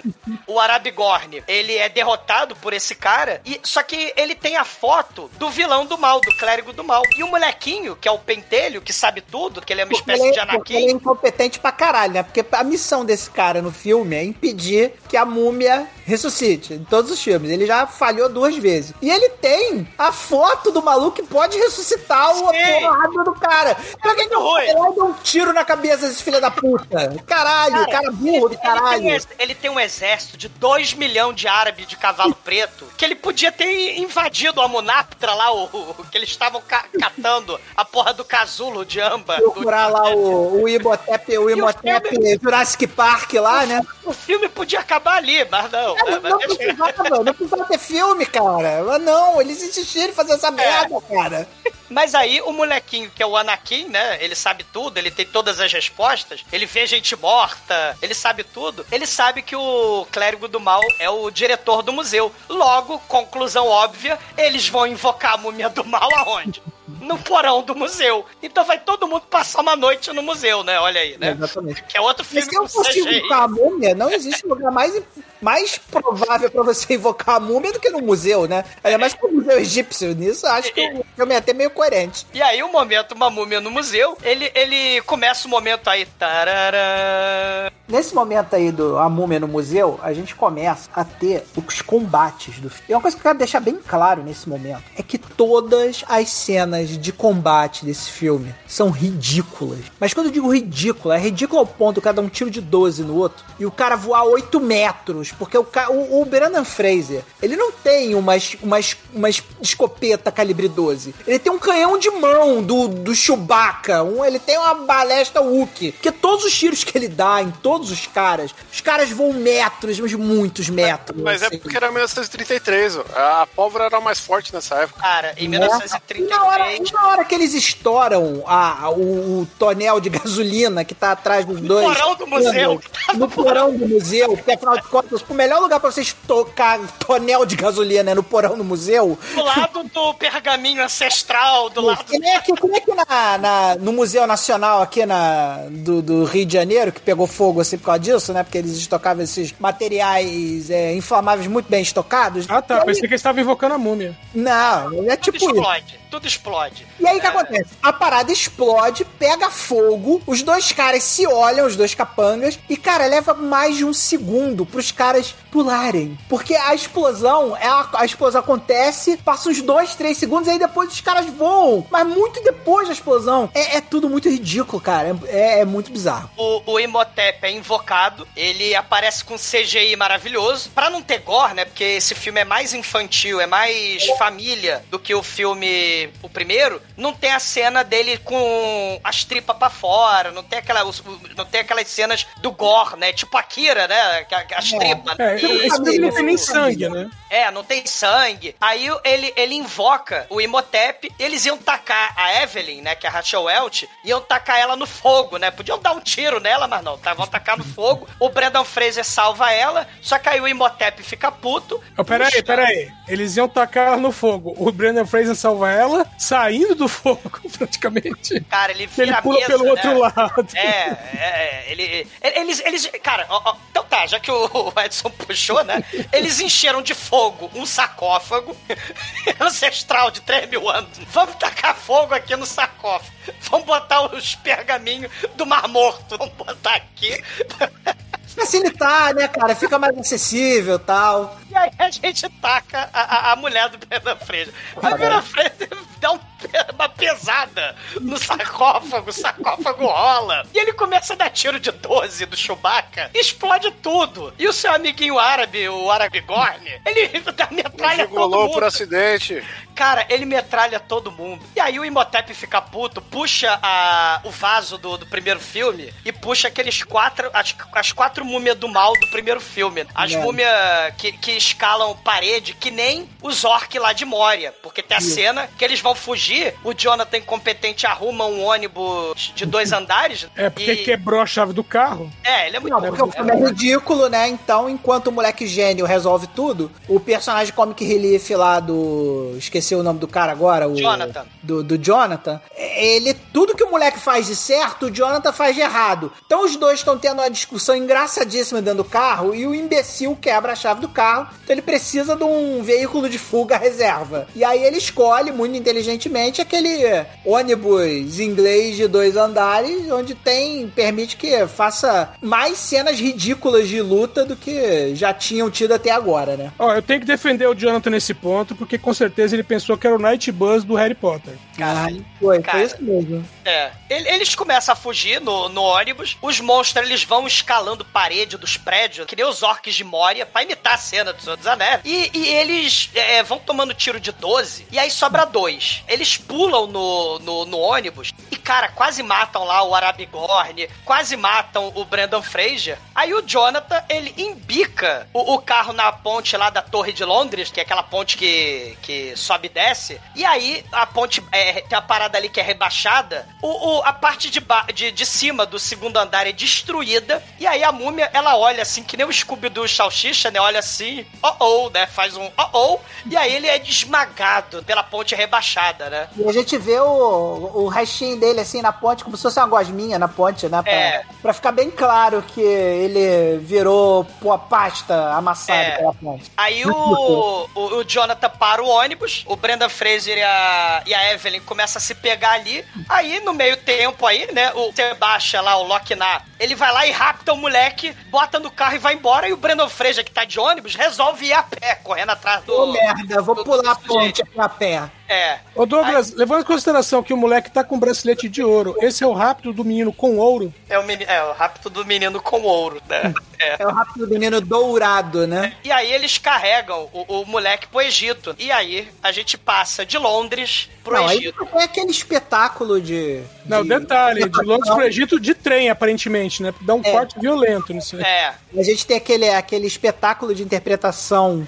brilhantemente é, executado pelo Brennan Fraser e pela Raquel Welch, onde os dois não conseguem verter uma única lágrima após perder o seu filho sequestrado. E, cara, é, é- é- é nesse momento, cara, que o meu ódio pelo, pelo Brennan Fraser ele aumenta muito, cara. Cara, porque o Brennan Fraser ele é completamente incapaz. Ele é completamente incapaz de interpretar qualquer coisa, cara. Ele é o cigano Igor Não, de peraí, Hollywood, cara. peraí. Ele é muito ruim, cara. Ele é Deixa eu te corrigir num negócio. Eles não derramaram uma lágrima pela perda do filho, porque se você vê, desde o começo do filme, quando eles estão lá, com um pincelzinho, quebrando a tumba lá pra tomar, tomar banho lá, dos banhos molhados do caralho, o diálogo dele com a Rachel Weisz é, e aí, quando a gente pode dar uma, tá foda, hoje eu te beijei hoje, chega cá, minha gatinha, não sei o que, ele tá sempre tentando... Tá sempre no cio. tá É, é um milagre que ele só tenha um filho nesse filme. É, ele tá no- na iminência do coito, tá ligado? Tá Cara, ali, ó. vocês acham ele chato aí? Imagina ele crescido no terceiro filme. Ele, ele é Não. pior no terceiro Não, mas é, filme. é o que eu tô falando. O Brandon Fraser tem uma construção de personagem que ele é o quê? Ele é o horny guy, cara. Ele quer transar o filme todo. Ele toma ele rola. Tanto que o, o grande momento triste do filme é quando ele vê que ele não vai transar mais. Né? Eu acho que isso aí todo homem vai se identificar. Ele é um cara aí que, pô, imagina você, mano. Você tá ali, ó, seu filho, pô, ah, papai, papai. Ele não, vem Você cá. tá insinuando que o sonho dele é que o filho dele morra mesmo e foda-se? É isso que tá querendo dizer? É, é, Ele quer o coito, independente do, da Com consequência. filho, com filho ou sem filho. É.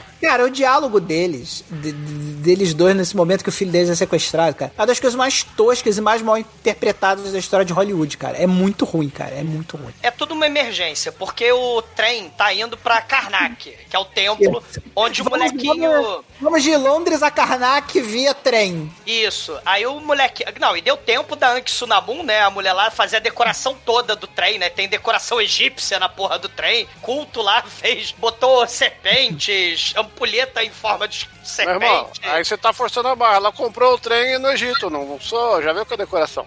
Cara, cara. É, é igual o- aquele motel faraós, já, já vem assim. o- Ah, é. Ah, É é? verdade, você vai no faraó lá é complicado. Você se sente uma múmia. O "Ô, Motel vem aqui". Dunas da Barra da Tijuca aí, que, que se recorda dos anos 70, 80 aí, de motéis bizarros aí da, do- da Rua dos Motéis da Barra, né? Bizarro não, temático. Não, o du- É, temático, Dunas, né? Que era Cara, é, motel ti- muito cara, louco. Aquela rua era tipo Las Vegas da foda, né, cara? Exatamente, Só, não, exatamente. mas só uma correção. O Dunas não é na Rua dos Motéis, ele é ali próximo ao Comitê Olímpico Brasileiro, na Avenida das Américas, não é na Rua Caralho, dos Motéis. eu gostei muito que o Bruno apareceu pra falar de motel aqui. Tava quieto uma hora. Aí falou de motel, ele se pronunciou imediatamente. Com motel ninguém brinca no meu podcast. Porra. Motel, o assunto é sério nessa É, porra. você vai É. vir pra São Paulo, eu vou te levar na pousada do cowboy, bro. Caralho, Ali o é Chicoio tá temático falando do assim: vem pra São Paulo que eu te levo no motel. Porra, Chicoio, não vou, cara. Não vou. Eu já não gosto de ir a São Paulo, agora é que eu não vou nessa porra mesmo. Cara, esse... Vende o peixe, Chico, e fala que o almoço é bom. Ah, eu não sei porque eu nunca comi comida lá, mas é, é triste, viu? Porque você entra, tem umas estátuas de cavalo, do lado de fora, assim, tem uma diligência. E aí, você você olha de longe é bonito, de perto é horrível. Os cavalos tudo vesgo. Aí quando você. Aí quando você entra no portão e vai pro estacionamento, a primeira coisa que você vira, o cara fez uma estátua em tamanho real de um cavalo fudendo uma égua, cara. Caralho, que maneirão. Eu não sei como é que vocês reparam tanto em decoração de motel. Todas as vezes que eu ia a motel, quando eu era moleque, eu ia a motel. Peraí, peraí. Mas, Manel, é- essa não Manel, tem como você não ver. Você, não, você vira no estacionamento pra dentro, você vira à direita, que é a parte coberta, e você se depara com isso aqui, Manel. Você tá indo lá levar a sua garota pra copular, e aí tem isso aqui, ó. Realmente, cara, não tem como ignorar, cara. Você tem razão, cara. Você vai lá, tem uma noite romântica, entendeu? Cara, tudo romance isso aí, cara. Realmente tem razão. Cara, Não tem como um ignorar. gênio. De boi, Bom gosto, Você achou que isso era uma boa ideia. O bom gosto Não, impera. o melhor, o melhor dessa foto é que a cara do cavalo é igual a cara do The Rock no final desse filme de hoje. Pô, é a pousada do Escorpião Rei. Cara, e por falar em Escorpião Rei, o moleque, ele é carregado no trem, aí eles descobrem, né, o, o Imhotep, ele tá com a máscara, porque ele ainda não, né, não chupou os três bandidos, que ele vai chupando os personagens capanga Mas com todo respeito. É, é, pra ganhar carne humana, né, pra ele ficar mais poderoso. E, e aí a gente descobre o clichê do apocalipse. Tem sete dias, desde que alguém colocou a porra do McGuffin no braço, tem sete dias pro apocalipse. O exército vai dar a Rise e o moleque vai morrer em sete dias também, se ele não... Ah, Douglas, ele não agora, agora que tu viu o clichê, agora, nesse momento. É, mas tava, eu- tava tudo bom, né? O clichê foi agora. Eu tô apontando mais um dos 700 clichês, né, do filme. Moleque recebeu uma ligação da que- Samara. É, a gente já tem mais esses clichês, né? Da contagem regressiva. Só que são duas contagens regressivas. Uma pro apocalipse e outra pro moleque morrer. E aí, o- os bandidos que roubaram o McGuffin número 12 do filme, que é a arca do Imhotep, levam a arca do Imhotep quartinho do Imhotep. Antes Sunamun fala, ah, vocês querem pagamento? Tal, vai lá falar com o Imhotep lá. Ela tranca a porta, fe- fecha o basculante, tampa bem a porta e liga o gás, né? Porque quando eles abrem a caixa do Imhotep, começa a sair a fumaça e o Imhotep suga os três e ele ganha carne humana. E agora, finalmente, aparece lá a porra do ator lá que faz o, o Imhotep. Carne humana, io, io, io. Cara, Carne esse ator deve ser humana, amaldiçoado. io, io, io. Todo mundo, quando vê ele na rua, deve falar: Imhotep! Imhotep! O cara não tem nome, mano. Perdeu a É, vida. o Brandon Fraser, ele não vai de trem. Ele resolve buscar o balão mágico lá em Cairo, no Egito. Ele mete o pé na porta, dá tiro na porta. Daí o cara começa a correr dele, né? Mas ele... Pô, ele- Meu, é, é- é um festival de música, de música brasileira aí, né? Da, da, da MPB. Porque É. é, eles vão de trem, que é o Gilberto Barros. O Brandon Nossa, Fraser. bicho. O Brandon Fraser. Calma lá, o Brandon Fraser vai catar o balão mágico e ainda tem. Eles estão no Egito, né? Que é cheio de areia, ou seja, Sandy Júnior, né? É Sandy Júnior, exatamente. Olha aí. Caralho, Ai, Edson, o que gente. tá acontecendo com você, cara? Pois é, Você não né? era assim não, bicho. Convivência com o Shinkoi. Rapaz, o negócio tá bravo. Mas a melhor coisa é que o Alex, ele resolve fugir por, pelo banheiro, cara. Ele pede pra dar aquela cagada, né? Na verdade, uma mijada. E aí, aí ele falou, ó... E acho que consigo- tem merda na parede, tem dedo, merda. É, aí, a- a- e, o, e, o, e o cara fica ali, bração cruzado do lado dele, olhando pro moleque ali. Ô tio, eu, eu não consigo fazer com alguém olhando. Aí fica puto, vira de costas. Aí o moleque, não, não adianta ficar de costas, eu sei que você vai olhar. Tipo assim, quase chamando ele de pedófilo, sei lá. Aí o cara fica puta, ah, Porra, tá. Aí, malandro, eu quero mijar, vai ficar manjando minha rola? Vira de costa aí, ô filha da puta. Aí ele sai do banheiro, aí o moleque tenta ir lá na grade, mas não consegue. E ele tem uma, uma ideia genial, né? Ele afasta a privada e vê e, e ele resolve escapar pelo buraco do chão. Só que ele puxa o freio do trem, né, cara? O que, que ele faz ali que o trem. Imagina se você tá É, é freio de É o freio de aí emergência. você Freio de emergência, freio né? de emergência da, em cima da privada. Caralho, é, é, Freio de ele tá emergência. Acho que tava dentro da privada nessa Exato. porra, né, cara?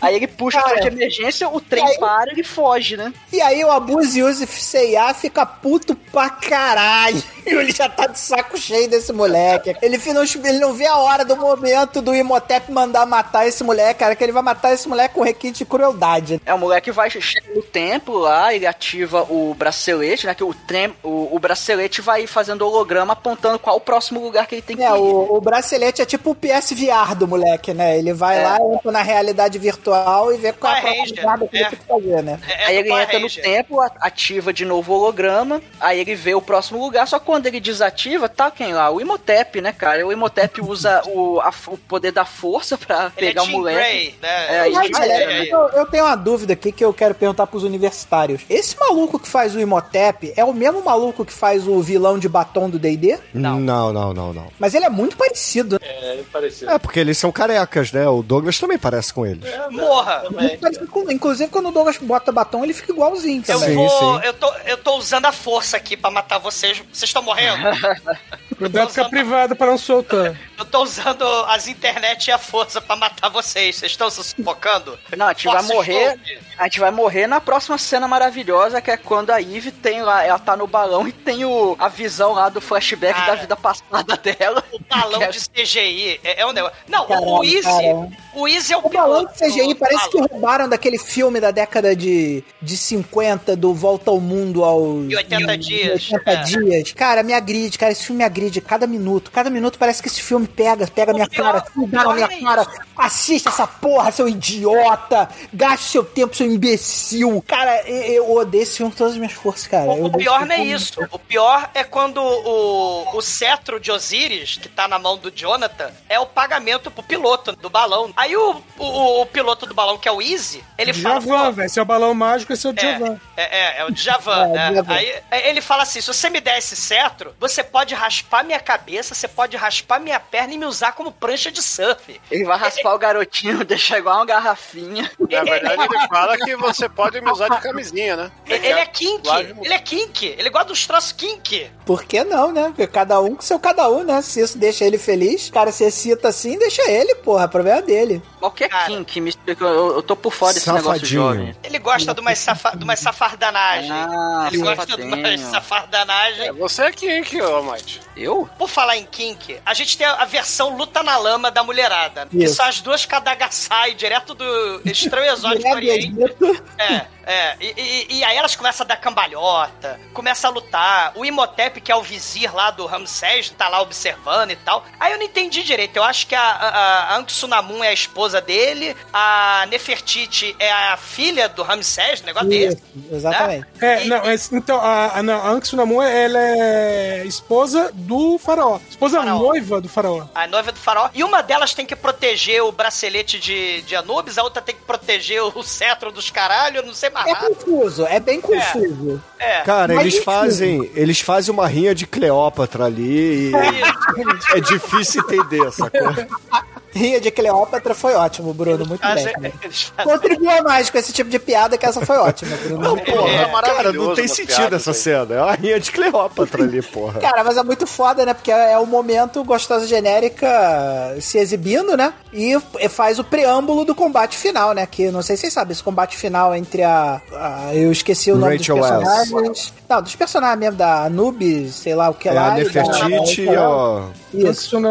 Elas, elas têm um combate final muito parecido com esse no final do filme, né? Já dando spoiler aqui. E esse combate, né? Uma curiosidade é que elas exigiram fazer elas mesmas, né? Elas ficaram por horas treinando para isso, para fazer isso aí. Foi cinco semanas de treinamento. É, e no combate final elas fizeram questão de não usar dublês femininas, né? Elas mesmas fizeram o combate final, né? Não nesse, no combate do final. Não adiantou nada. né? E a gente descobre aí o, o momento Horcrux do Voldemort, né? Porque o molequinho, ele usa esse breguete aí 3D. O PSVR dele lá. É, e, e aí ele, ele vai. E, e também, ele além de usar o, o Google Maps ali, o, o, o breguete ali, da, da múmia de 5 mil anos atrás, o moleque também é muito melhor do que o Tonho da Lua. Porque ele vai fazendo castelos de areia mega elaborados ali. Cara, olha só. Ele podia pegar um graveto e escrever assim: Estou no sei lá onde.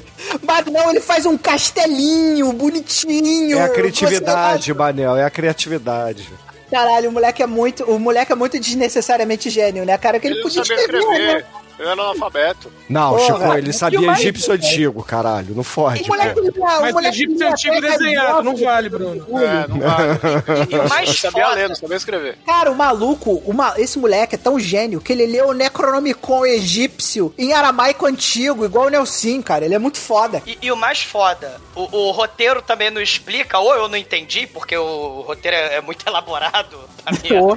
Eu- é- é, eles vão mudando de lugar em lugar. Inclusive tem uma ilha, tem os caralho, e ele, e, e ele tem o falcãozinho dele. Que ele vai mandando, toda vez que eles chegam num buraco novo de balão mágico, ele manda o falcãozinho pros dois 200 milhões de Medjay, o exército anti-múmia. É. E aí ele vai mandando o falcãozinho e a galera do exército vai mandando o falcãozinho pra ele. É, Eles demora. vão fazendo esse, esse trajeto porque o VR GPS lá que o moleque usa, ele mostra o caminho pautando por lugares. Isso. Aí eles vão parando em cada ponto pra É dar uma cagada, inútil. pra tomar um É banho, e aí ele faz o castelinho. Não, inútil nada, cara. Porra, ele tem que mexer um exército de, sei lá, 5 mil homens, caralho. Ele tem que saber, o exército tem que estar posicionado pra hora não, de pegar não, não. os, os Doberman do inferno lá, porra. Vocês não me entenderam mal, é totalmente inútil o, o, o fato do, do ritual sagrado de buscar o oásis do- dos caminhos do coração é ir dando pit stop nos buracos bizarros. Em né? todos os pontos turísticos do Egito, né, cara? Tipo, porque o Exato. negócio é roteiro. Parece que eles estão visitando os pontos turísticos do, do, do deserto do Saara, né? Que é muito foda, né, Bizarro, cara? exa- é totalmente bizarro, inútil, mas eles têm um falcão, o GPS VR Megalovac foda de 5 mil anos, e o balão mágico. Então eles vão de balão mágico, e aí tem um momento que eu não entendi, né? Se vocês puderem me explicar, o Arabigorn manda o, o falcãozinho pro exército, e aí eles chegam no Vale Secreto Azul, que é o Vale do Rio Nilo, que a gente tem a cena de CGI, a, segu- a- a segunda pior cena de CGI do filme. Que é o vale criado pela galera da Record lá, pela galera dos Isso. especiais da Ex- Record. exatamente. Tem um vale do Rio Nilo, que é, o, que é lá onde vai estar escondido o oásis de, de, de Anubis. E aí eles mandam o Falcãozinho. Só que como é que eles sabem onde é que vai o Falcão de volta, né? Porque eles já estão chegando de balão lá. Os caras, teoricamente, não sabem onde é que é o ponto final. Que eles ainda estão no penúltimo ponto final do trajeto turístico aí que o Manel falou, né? Ah, porra, mas o, o, o filme, exatamente, isso aí, o Mate tá certo, cara. O filme é cheio de item mágico pra tudo que é lá. Tem balão mágico, tem, é, porra de, de bracelete mágico, tem cetro mágico que vira lança mágica, tem sai mágico. Por que, que o porra do Falcão não pode ser mágico também, caralho? É, não, o Harry- é o momento Harry Potter, que é aquela coruja branca, é a coruja, né, do, do Harry Potter, sei lá. É, né? A espero que seja. É, aí tem o tem, tem o momento Harry Potter aí em câmera lenta do, do Falcão Digo mais, é o momento, é o momento Jazão e o Velocino de Ouro, porque é a coruja sabe, esse Falcão aí é a coruja sábia do Jazão. Ou, ou o Lady Hawk, né, também, né, que tem- aí também, filme de fantasia, tem a Lady Hawk. Ma- Mas, aí a gente tem o Control Water do Imhotep. Quem, quem jogou Dark Sun, quem viu os clérigos do Egito do Mal, ele levanta a parede de água mais horrorosa, tirando a parede de água do Pierce Bros daquele surfa lá no The Another Day, do Die Another Day, a gente tem o Control Water com a cara do Imhotep. E aí o balão mágico fala, fudeu. Aí o Ara Arabigorn solta a pomba rola, né? Pomba rola não, o falcão aí, É o né? gigolô que solta a pomba rola. Olha você aí querendo meter o Arabigorn no meu gigolô. Agora, agora olha só, agora olha só que nível que o Imhotep chegou. O cara tem telecinese de, de mago de nível 30 de AD&D segunda edição. O cara pega a porra da cachoeira e vira a cachoeira do avesso e arremessa a cachoeira no balão mágico. O filho da puta, com a porra da telecinese dessa, não poderia simplesmente ter destroçado o balão E a porra, contra o Water, o Manel. balão mágico cair, cara, e eles morrerem, cara. A, a spell É é, elemental, o. Manel. Não é, telecinésia, porque ele pega o moleque, levanta o moleque, ele pega naquela hora que o moleque tá escapando, ele pega dois capangas dele e arremessa. É telecinésia essa porra, cara. Ele podia ter colocado aquele balão abaixo, estourando o balão, mas ele preferiu pegar a porra da cachoeira, porque ele é burro pra caralho, e jogar a porra da cachoeira em cima do cara, cara. Cu, Manel, o cara, o cara ficou. Você é Imhotep, você teve a oportunidade de matar o Brendan Fraser e perdeu, caralho, cara. Mas, Manel, ó, eu tenho que defender o Imhotep, porque é o seguinte: o cara passou dormindo 5 mil anos, ele não sabe como funciona um balão.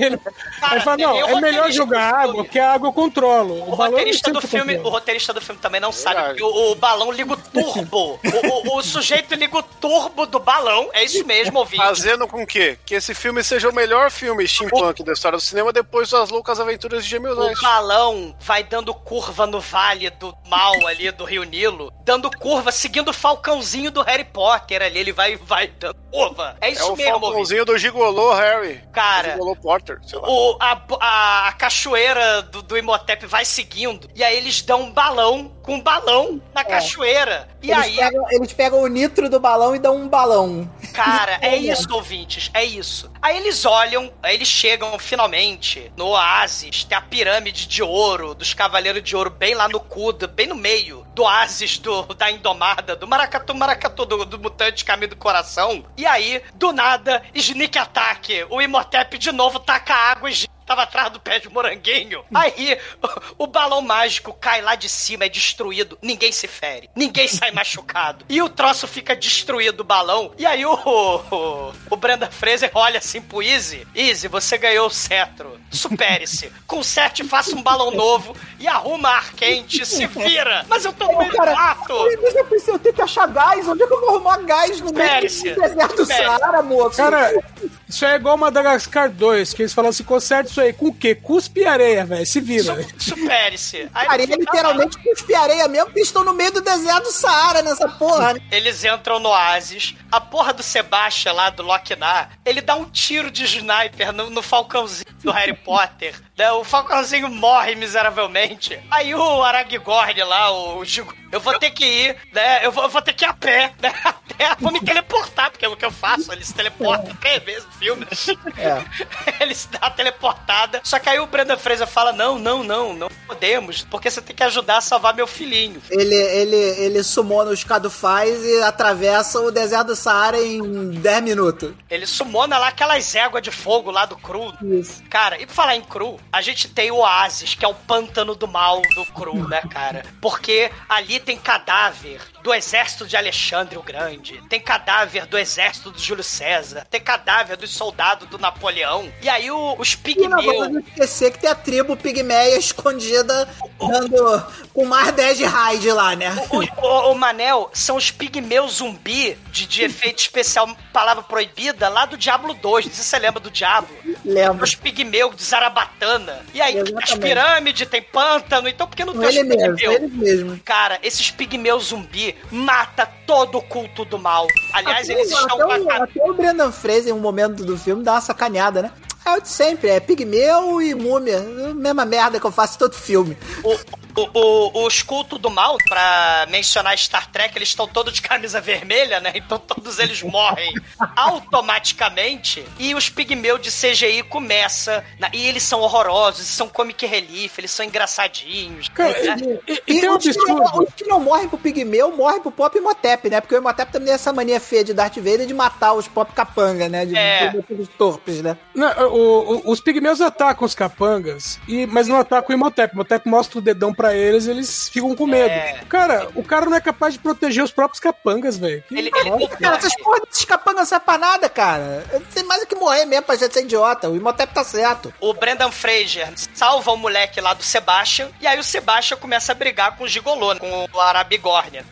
Começa a brigar e tal, e o, e o Arabigorn mata ele, some, porque ele dá a teleportada. Depois que ele mata o Sebastian, ele dá teleportada até os 200 milhões de Medjay, né, do exército, né, anti-múmia. O, o Jonathan consegue matar aquele capanga que se esquivava de forma engraçadíssima, porque ele fala, ó, vamos se esconder aqui, ó, que, o, que os, os pigmeus não vai chegar aqui, não. Aí o pigmeu vem pulando que nem a vaca, O meu que é treinado em salto com vara olímpico, né? caralho, ele dá um pulo de... de caralho, de- dois quilômetros. Esse pigmeu ia representar lá o Oasis da Record no- nas próximas Olimpíadas. Cara, ouvintes, é, é- é- é importante destacar a qualidade supimpa do CGI desses bichos. E aí o bicho Desses pula. bichos não, do filme inteiro, cara. É, É, é. tudo. É tudo. Cara, olha só, eu não tô falando com olhos de 2022 vendo o filme 2001. Quando eu assisti esse filme a primeira vez, eu falei, meu Deus.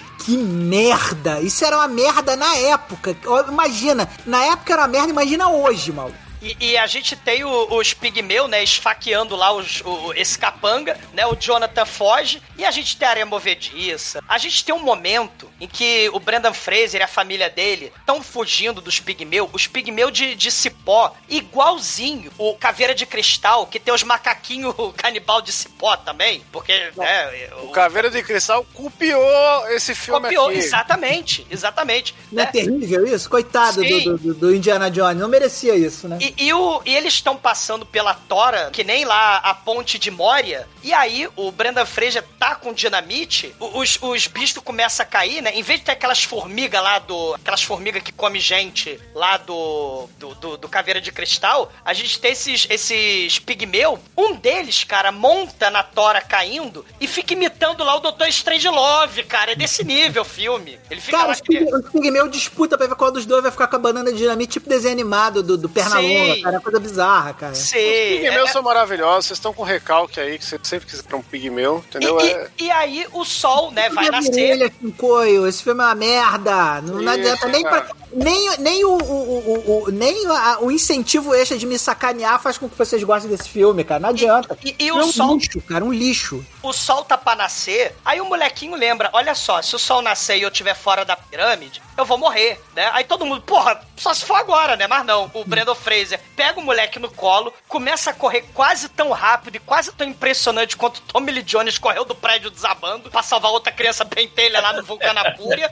Ele corre do sol, corre que ela vê o frio no dia depois de amanhã, corre que ela vê É o sol. citar agora. Da mesma maneira que correram do frio, agora vamos correr na velocidade da luz. O Brendan Fraser vence do sol nascer, raiou o sol da Débora Blando e, e- e o Brendan Fraser corre mais Brandon Fraser corre mais rápido que a velocidade da luz. E É isso. detalhe, né? Era pra, sei lá, nascer, o sol nasce, as coisas mais altas, o sol bate lá no topo da pirâmide. Mas aqui é o Primeiro, contrário, né? porque pra E que física, né? É a abertura do Rei do Gado, isso aí. Você gosta de novela? É porque da Ah, mesma é. forma que o roteirista não entende de balão, ele também não entende as leis básicas da física, né? O molequinho fica livre do bracelete por um pentelésimo de segundo, acaba a maldição. O bracelete ele taca longe lá dentro do, da Não, o pirâmide. bracelete é cuspido do braço dele imediatamente, né? e ele taca longe. E, ao mesmo tempo, a Anki Sunamun aparece de trás do pé de moranguinho e assassina a Rachel Welch, esfaqueia a esposa, que nem no filme do Cruel. É, a Anki né? Sunamun aí, ela tem Jason Ability, né? Porque ela passou incólume pelos pigmeus e chegou lá antes deles e usando sua, sua Jason Ability foi lá e esfaqueou a Ele, picada. ele, ele, ele tava. é, é, Aí, aí eu vou quebrar. Ele tava do lado da múmia quando os pigmeus foram atacar a múmia. É. A múmia mostrou aí. Segura a onda. Aí os pigmeus. Caralho, é a múmia. Caralho, o bicho é mal maluco. Vamos deixar esse cara passar aí, malandro. Isso aí. Peppa, Ah. tipo Peppa Filmes, né? A Evelyn, ela morre que nem Elizabeth lá no Enigma da Pirâmide. Dando spoiler, né? Do Enigma da Pirâmide, né? A namoradinha do Holmes morre no final. E esse Ah, filme chupia não muito. lembrava. É, esse, esse filme chupinha muito desses filmes tipo Indiana Jones, Enigma da Pirâmide. E aí, o Imhotep, ele fala, bom, agora que a gente matou a Rachel Welch, eu vou entrar playboyzão na pirâmide mal. Aí o Anubis é E vou levar meu traquinas. filho de novo, porque, porra, por quê, né? o Anubis é traquinas, o Anubis é sagaz, o Anubis é malemolente. Ele deixou os sete selos do mal anti-Imhotep na porta do... do...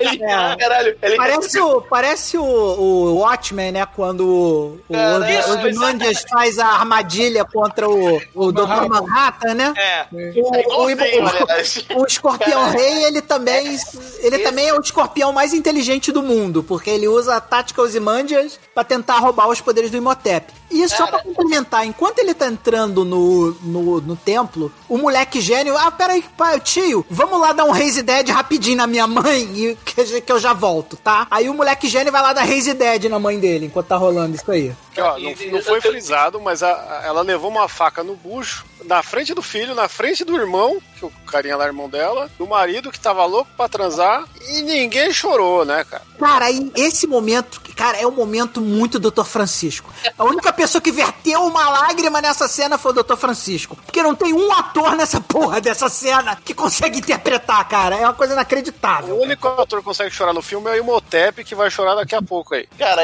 ele entra na pirâmide e ele é possuído pelo pior CGI do filme, que é um porrão preto que vai lá pra lá e pra cá, junto com uma- um brilho. CGI do Dungeons and O Dragons pior lá. CGI do filme é- é não é esse, Demetrius.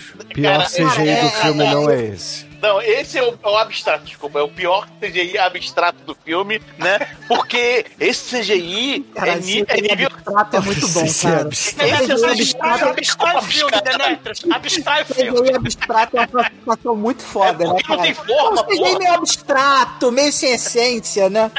Meu doutor estranho. É meio Romero Abstrato. Brito essa porra. O, o negócio, o negócio parece Um Romero mas Brito. parece, parece Cybercop de verdade, sim, cara. Aqui Cybercop, cara. Aqui você vê esse caralho, se pular um, um po- policial vestido de armadura plástica agora, tá num filme. Demetrius, tu falou Cybercops. O, o, o clérigo do mal, que ele tava esquecido do filme, ele acha o bracelete. O momento Cybercop dele é esse. Porque o Cybercop, na, na, na, na cidade de CGI do Cybercop, você puxa uma chavinha do cu, né? Aí sai do hidrante, sai do paralelepípedo, sai. a- As, as maletas Cybercop vai voando. Você Então ele bota o pega. parece uma palheta de Cyberpop. Ah, Ele pega o bracelete, a maleta Cybercop é do cu do escorpião de preda. O cu do escorpião, né? As hemorroidas do escorpião, ele enfia o braço até o talo do cu do escorpião e vira! Ah! Aí ele Cara, é isso, que jogadores, é isso que jogadores de RPG fazem, Douglas. Qualquer jogador de RPG enfia o bracelete no braço e bota o, o braço no cu do escorpião pra abrir a passagem secreta, cara. Cara, o, o Parece que nunca jogou escorpião. aventura de RPG na vida, O cara. escorpião fala, ah, é filho da puta. Ai, ele manda o mundo de sombras das trevas. E aí começa as Comer a sombras. mãozinha dele, né? Também come a mão dele. Ele fica com a mãozinha igual a cama assassina agora, né? Ele- Sim, vê, vê o momento cama assassina e o momento chupinhação Senhor dos Anéis. Ele fica, ele fica com a mãozinha, tipo aquela paralisia, piada da paralisia infantil, né? O que, que eu tenho aqui atrás? É um bombom? Não, é paralisia infantil. Ele fica É com a mão- mãozinha do esqueleto, né? É a mãozinha do esqueleto. Ah, e todo, todo o tempo se ilumina dourado agora, né? Que tá Sim. iluminado dourado. E, inclusive, o Bundle Fraser tropeça no CGI nesse momento.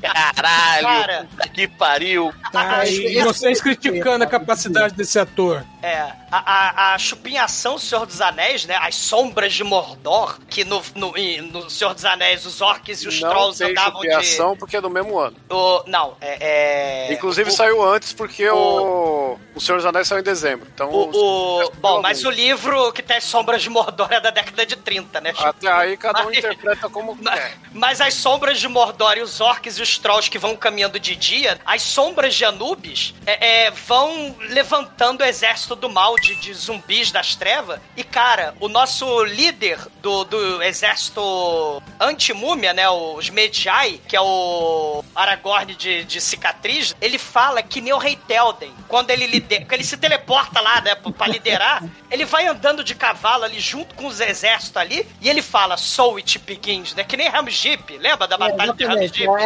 é, É o Helm's Deep no, no Egito. Olha agora, É. do- é a hora do Helm's Deep no Egito. Cara. É, galera, vamos todo mundo matar Bulldog egípcio. Cara, tipo é, é- isso, cara. é- é o cu do escorpião soltando sombra do mal de peido. É o Imhotep perdendo os poderes e batendo o gongo pra chamar o escorpião rei. E ele começa a invocar, ele faz uns catar. Eu não sei o que, que ele faz, porque ele pega da careca dele, ele faz uns catar e puxa da careca a energia pra, pra bater no Brendan Fraser. Começa a porradaria com lança, com os caralho todo. Ô, ô, Douglas, eu acho que ele pensou que ia descer um CGI ali, mas não desceu, sabe? Cara, e aí? né, O Brandon Fraser ele entra no gás, já chega na voadora, né? E, cara, ele- aí ele dá a voadora do, ele dá a voadora do mal do, do, do Imhotep. O Imhotep não, não, não dá pro cheiro. E, caralho, quando a gente acha que tudo poderia ficar mais terrível, eis que aparece meio escorpião, meio The Rock, totalmente CGI horrível, né?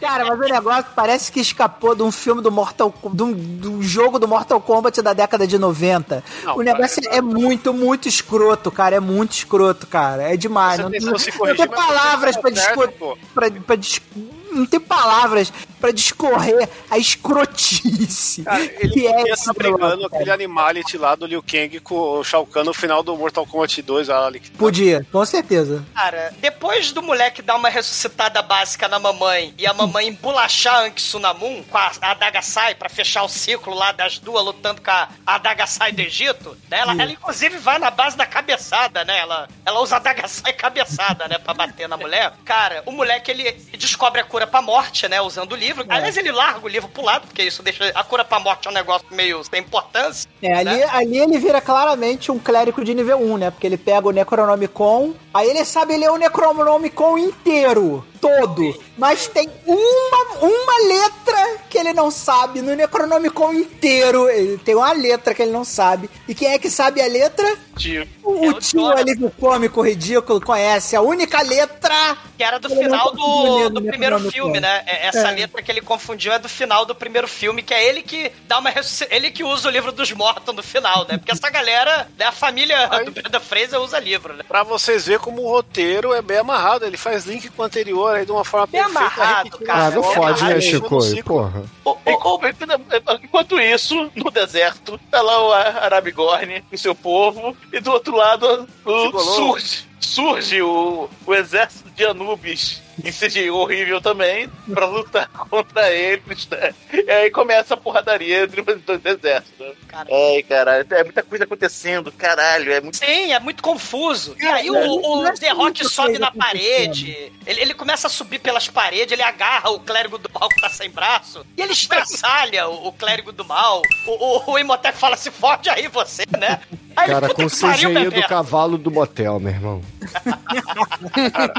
Cara, é- não é só muita coisa acontecendo ao mesmo tempo. É muita coisa merda acontecendo ao mesmo tempo. Dá Porque nada tempo. faz sentido, é tudo confuso. É, cara, dá é um lixo, cara. Dá tempo do Rick olhar os hieróglifos e, e perceber, opa, peraí, mulher de Adagasai, criancinha pentelha no hieróglifo. Tem criancinha pentelha, mulher de Adagasai, a tatuagem dele, que a gente nem falou do McGuffin número 37, que é a tatuagem dele. Isso Mas- porque, porque ele é o escolhido. Que ele é o, que ele é o escolhido do É. Ocidente. E aí, E o, e o Arabigorn é o escolhido do Oriente. É Isso. E aí tem o cetro de Osíris, que na verdade é a lança pra matar o escorpião rei de CGI ridículo. e aí ele grita pro Jonathan. Ô, ô, ô, ô, ô, Douglas, mas essa parte não é, não é hieroglifo, não, desculpa. Essa parte é o manual de instruções animado. Exatamente.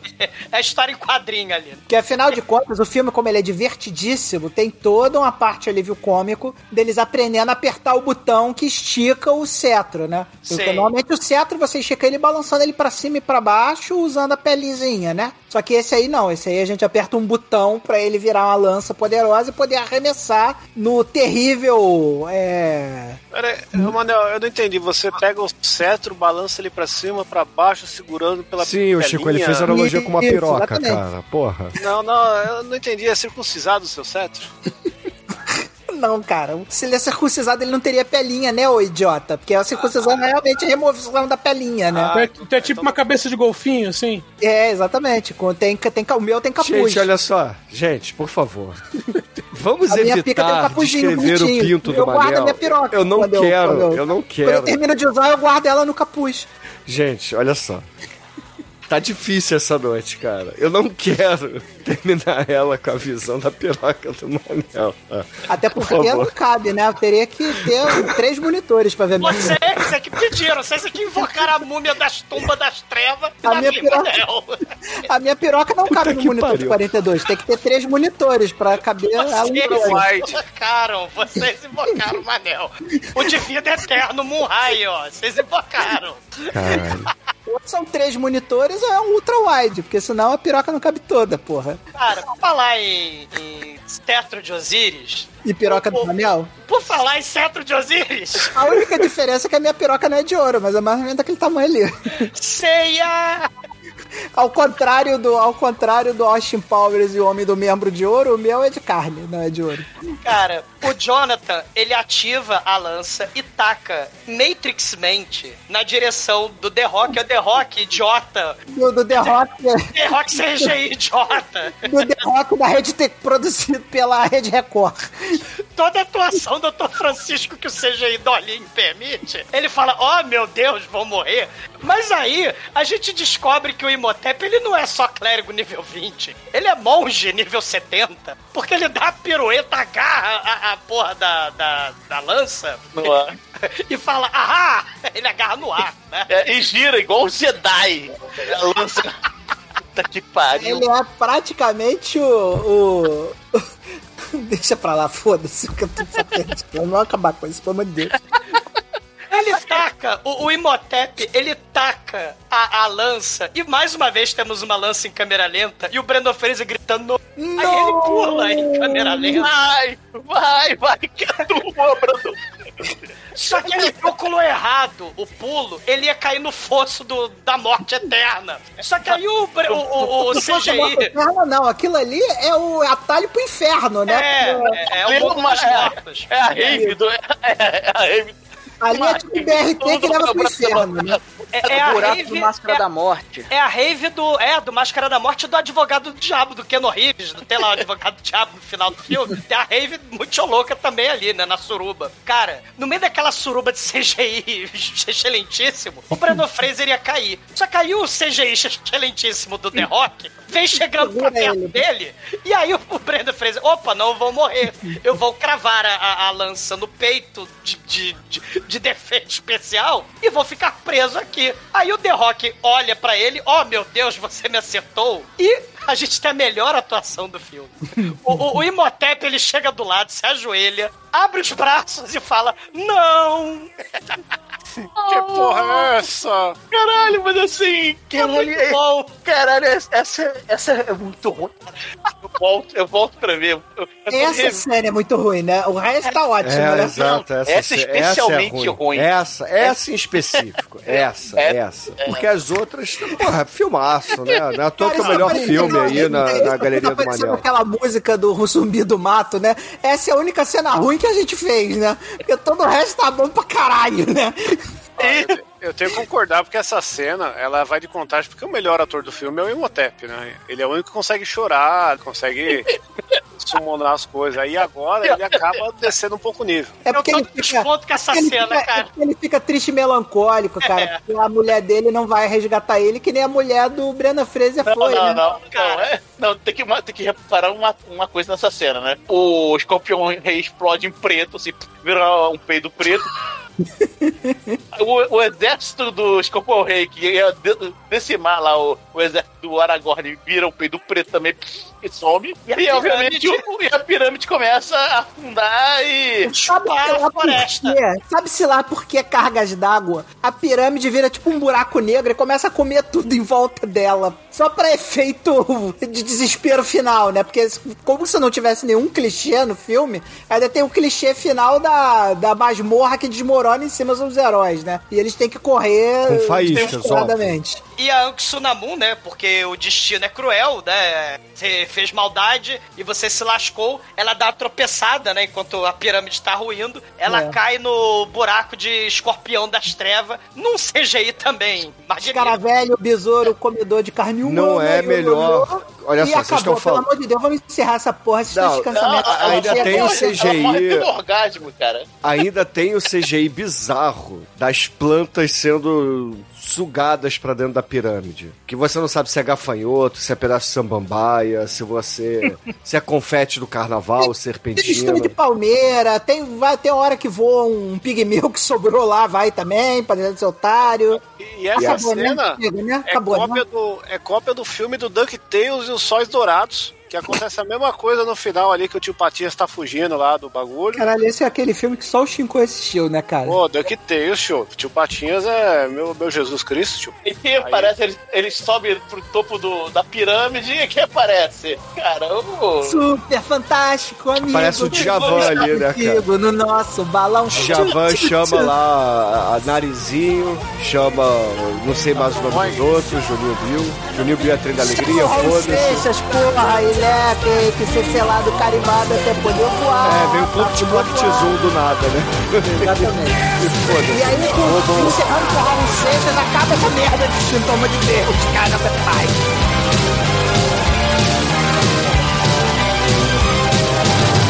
Sabe quem adora ouvir o podcast? Minha mãe!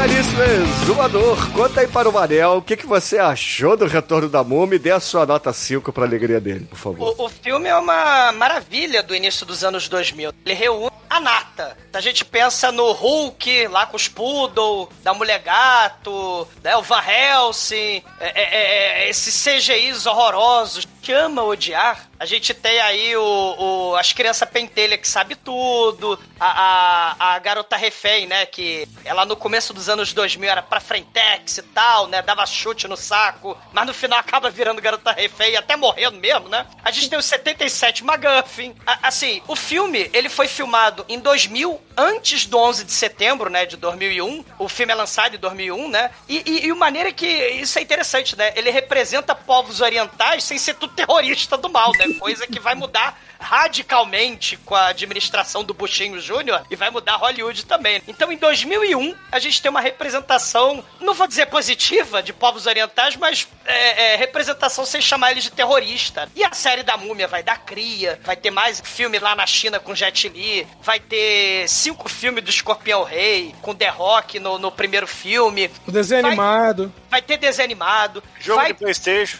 Vai preparar o mundo pro verdadeiro horror em vida, na, na minha opinião, né? Que é 2008, Indiana Jones é a caveira de cristal. Os macaquinhos de cipó, as formigas vermelhas ao invés dos caravelho, né? É, é, o Xelabuff lá de filho pentelho, né? Em vez de ter o balão mágico, a gente tem a geladeira mágica antibomba nuclear. Assim, esses elementos, né, fundamentais do início do milênio, né, de Hollywood, a gente deve, não só a Ameaça Fantasma, que a gente falou, Senhor dos Anéis, Harry Potter e tal, mas a gente deve também a Múmia, o filme do milênio. The Rock Dolinho, The Rock... no efeito especial mais inacreditável, porque é... é nota 5, cara, não tem como. E agora, caríssimo Tremen, conta aí pros ouvintes, cara, o que que você, assim, conta assim o seu amor pelo Breno Fraser, o seu amor por esse filme, porque você tem vários posters desse filme que eu sei. Você tem um, É o um altar na sua casa pra idolatrar Imhotep e a o Bruno. franquia. E a sua nota, vai. Você conheceu minha avó, né? Você conheceu minha avó.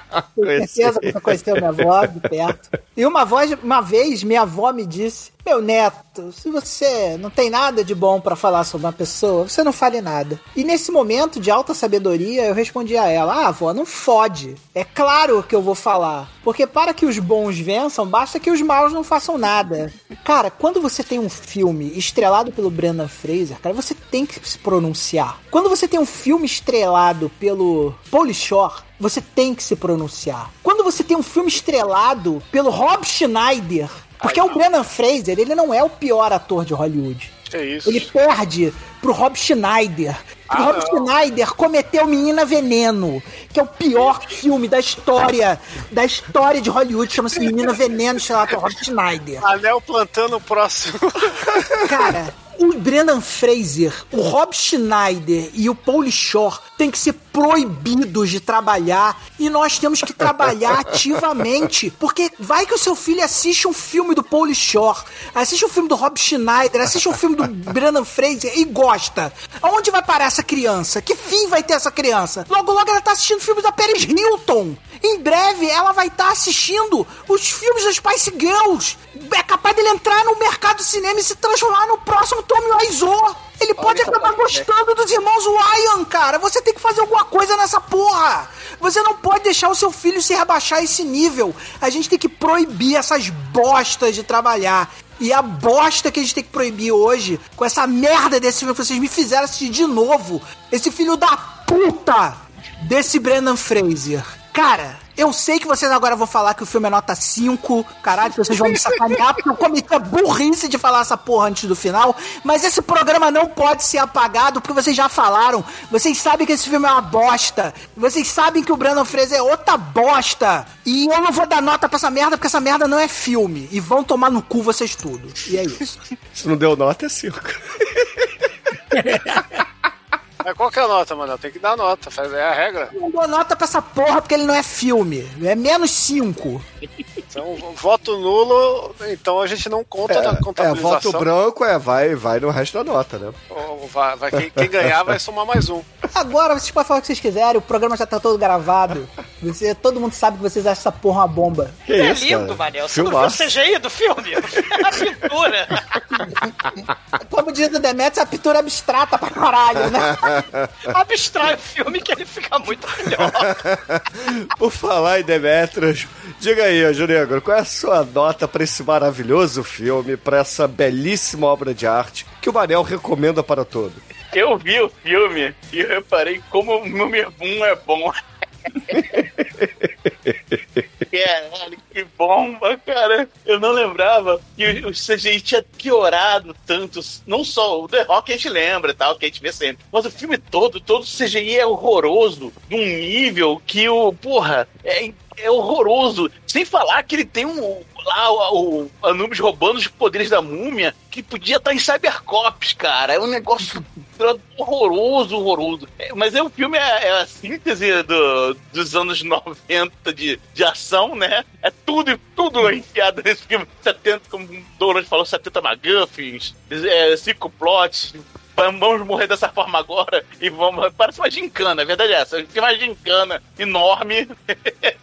e por isso ele me diverte muito, nota 5. Ei!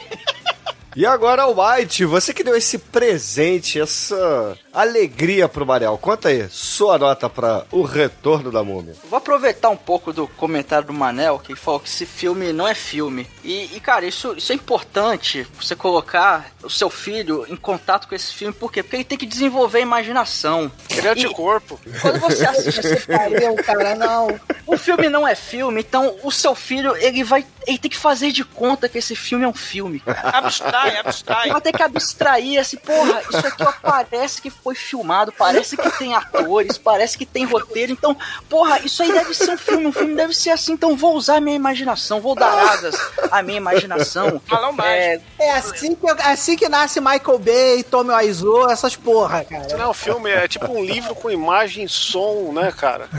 porque É um assim, hieróglifo. Porque assim, beleza. o filho tem Cinema, é- cinema é imagem, né? É, porque assim, o pior que pode acontecer com o seu filho de ter contato é, sei lá, ele parar na Cracolândia, cara, nada demais. Pode ser nada assim, coisa leve. Esse filme é, porra, 2 horas e 10 de filme. Ele, Ele você não, não, acaba. É. Curto é, até, né, porque ele é um Passa épico, rápido. né? Ele acontece Perde muita coisa. excelentes oportunidades de encerrar, né? De acabar. O filme é muito intenso, é um turbilhão de emoções, é um turbilhão de CGI também, é um turbilhão de escaravelhos mal feitos ali. Eu, porra, cara, é, é muito. Eu tô com calor no coração, assim, é, eu vou ter que dar nota 5, né, cara? Hell yeah. Chicoio, você que corre pelado aí da mansão do Brandon Fraser, conta pros ouvintes e pro Manel, o que, que você acha do Retorno da Múmia e a sua nota pra ele? Bom, Esse filme, eu, é, né, eu não coloquei ele no churume por acaso, né, cara? Finalmente aqui sendo devidamente pode trechável, né? Chincoitralzinho, né? Não, esse filme aqui, ele é um marco da história cinematográfica. Sim. né? Vocês veem que esse programa é um desrespeito à opinião dos ouvintes do podcast, porque vocês falaram na enquete que vocês não queriam ver essa porra e a gente fez assim Não mesmo. queriam naquela época. Respeita vocês pra caralho. Não queriam naquela época. É, mas é, as pessoas estão aprendendo a votar, a gente tá aqui fazendo essa repescagem, essa justiça aqui da história, né, cara? E, e é isso aí, esse filme, ele tem essa importância, porque ele serviu de base pra videogame, né, a gente não teria God of War sem esse filme, não teria Uncharted, não teria Tomb Raider, né, não, não teria o reboot do Indiana Jones lá com o Shia LaBeouf, que é um filme maravilhoso aí, que... Aí, né, aí isso vai comprar briga comigo. Isso, não teria Velozes e Furiosos, né? Não teria a carreira cinematográfica do The Rock. Por isso que é, te- te- te- dá pra gente enumerar várias coisas aí, né? Inclusive o, o 11 de setembro, que fez com que os árabes ficassem putos e, e atacassem os americanos. A gente não queria Jumanji também, né? Jumanji também. É, então. E o Brandon Fraser, ele era o perigote aí dos anos 2000, né? É uma década muito feliz por ter Brandon Fraser na capa de vários filmes aí, por um... É uma década de Brandon Fraser, se a gente for ver, né? feliz, Chico, aí não fode também, Uma né, década cara? feliz, apesar do Brennan Fraser, Porra, eu diria eu. Sacaneia o Manel, mas não forçando, ofende, né? né, Chico? Ele vai Porra. forçando a barra. né? Bruno, na época do Brandon Fraser, o dólar era um pra um, Porra. não é? Vai me falar que eu tô mentindo. Não, não era É. mais, né? Isso aí é anos 90, né, Chico? Mas tudo bem. Não, o Brandon Fraser era dólar um pra um, era tudo maravilhoso. Volta, Brandon Fraser, nota 5 aí, um beijo no seu coração. E Homem da Califórnia em breve, hein? Não, por favor, chega, né? Vamos sacanear o Manel uma vez só por ano, tá? Ano que vem, então. Ah, mas o, o- aliás, o que salva o Brennan Fraser não ser o pior ator do mundo é o, é o Homem da Califórnia, né? É um, esse é o único motivo pelo qual ele ganha do Rob Schneider. Porque se não fosse o Homem da Califórnia, tava lá juntinho do Rob Schneider. Cara, a hipocrisia de dar cinco pra esse filme só pra sacanear o Manel, cara, é foda, cara. Olha, pode me chamar de várias coisas, menos hipócrita, hein? Tô aqui de. o Chico com certeza, cara. Eu- Se, o Manel falasse que ele Ó, gostava do esse filme...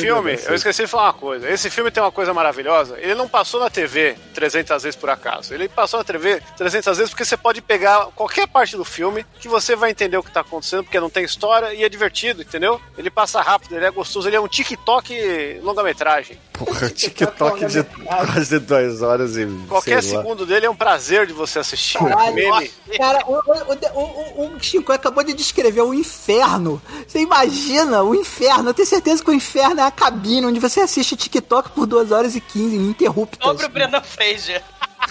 Mas, o Edson, é o TikTok do Brendan Fraser por 2 horas e 15, cara. mas, ô Edson, conta aí pros ouvintes, cara. O que, que você achou da gente ter falado aqui do Retorno da Múmia, a sua opinião sobre esse filme e, é claro, a sua nota pra essa belíssima obra de arte? Olha, eu, eu vou ter que, pra dar minha nota, eu vou ter que retomar aqui a nota do Manel, porque ele citou Brendan Fraser, ele citou Paris Hilton, citou, citou os Wayans. E vou dizer o seguinte: eu e meus filhos. Um Kardashian, um Kardashian. a- Na Kardashian não, essa pula. Mas eu e meus filhos, a gente assistiu a múmia pra caramba. Aí a gente foi assistir A Casa de Cera com Paris Hilton, e é o filme favorito das minhas filhas, tá? Puta que pariu. Sem contar que as Que razão, branquelas. que razão. As branquelas e sem sentido dos Wayans são duas obras-primas, tá? Isso é só pra citar o seu, o seu discurso de nota. Agora, sobre esse filme aqui, cara, é o Edson fez uma a filha dele assistir Casa de Cera. Sabia que o sobrenome do Edson é Richthofen?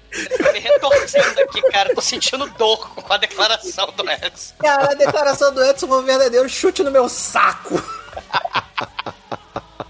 Agora, sobre o filme de hoje, tem que dizer o seguinte, cara. O filme tem direção, roteiro e efeitos especiais compatíveis. É tudo nivelado. Nota 5. Que Pô, isso aqui que concordar, eles são nivelados mesmo. Como você dá a nota você pro filme é, sem é falar tudo que ele é mesmo merda? É. Esquece que nível, né? Deixa quieto. Ih, Esse é o pior caríssimos programa que a gente fez. Pior. É, é, é, tá, ele não é o pior. A gente tem o programa do Crepúsculo, mas esse é o, esse é o, é o segundo pior programa que a gente fez. E caríssimos ouvintes, a minha nota aqui para o retorno da múmia, ela obviamente é baseado na quantidade de faíscas, CGI vagabundo e amor que o Manel tem por esse filme. E assim, ele é contagiante. A gente fica contagiado pela alegria, pelo tesão que o Manel tem de Pelas falar dessa obra. Egito. Então, pra mim, É, é nota realmente, 5. É contagiante mesmo. O que Isso concede aqui pra isso. esse filme uma média 5, já que teve uma abstenção por aqui. e Anjo Negro, termina a homenagem aqui pro Manel, vai. O que, que a gente vai ouvir no final? Ainda bem que eu mandei todos vocês tomarem no cu no meu, no, no meu discurso final. Não deixei isso passar. Não há outra música possível senão. Mami! Massacration! Então, excelente, ouvinte. Fica aí com Massacration e até a semana que vem. E, e não morre na maldição do podcast, não, Brando Freire. Morre na. Morra, Breno Pedro, morra! Morra muito, morra pro sofrimento, cara. Eu queria ter a habilidade do casulo da porra de kill no Breno Fraser.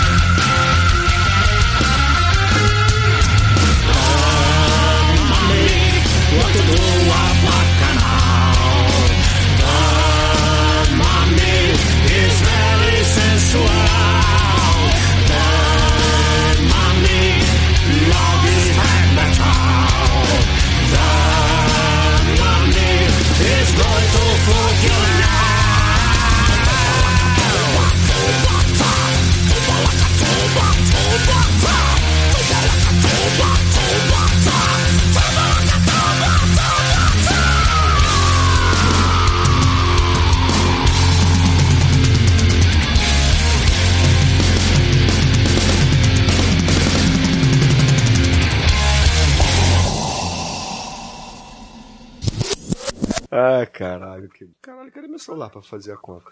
Tem alguém aí com eco, hein? Ixi, Bruno, você tá estranho. Eu tô estranho? Não, eu tô triste por ter gravado esse filme. Sua voz tá baixa. É porque eu tava falando fora do microfone, que eu tô procurando meu celular. Ah, cara, eu tô feliz, cara. Eu tô feliz de ter gravado. Consegui sacanear o Brennan Fraser e todo mundo concordou com o Você tá feliz porque é o filme que você mais gosta, Manel. Não, eu tô feliz porque vocês. Eu tô, cara, eu tô realmente surpreso, cara. Eu achei que vocês iam me sacanear o filme, o programa inteiro falando que essa bosta desse filme ia ser bom. Essa bosta desse filme, vocês concordaram comigo com a bosta. Ué, mas Nossa, até as notas, né, Manel? Ah, merda. Tinha que ficado quieto. Falar em notas, vamos lá. Será que o Brandon Fraser vai morrer da maldição do podcast ou da maldição da múmia? Ai, meu Deus. Ai, tomara, tô torcendo. eu tô aqui na torcida pela maldição do podcast. Fazer um churume aí, maldição do podcast. Aí, fica a dica.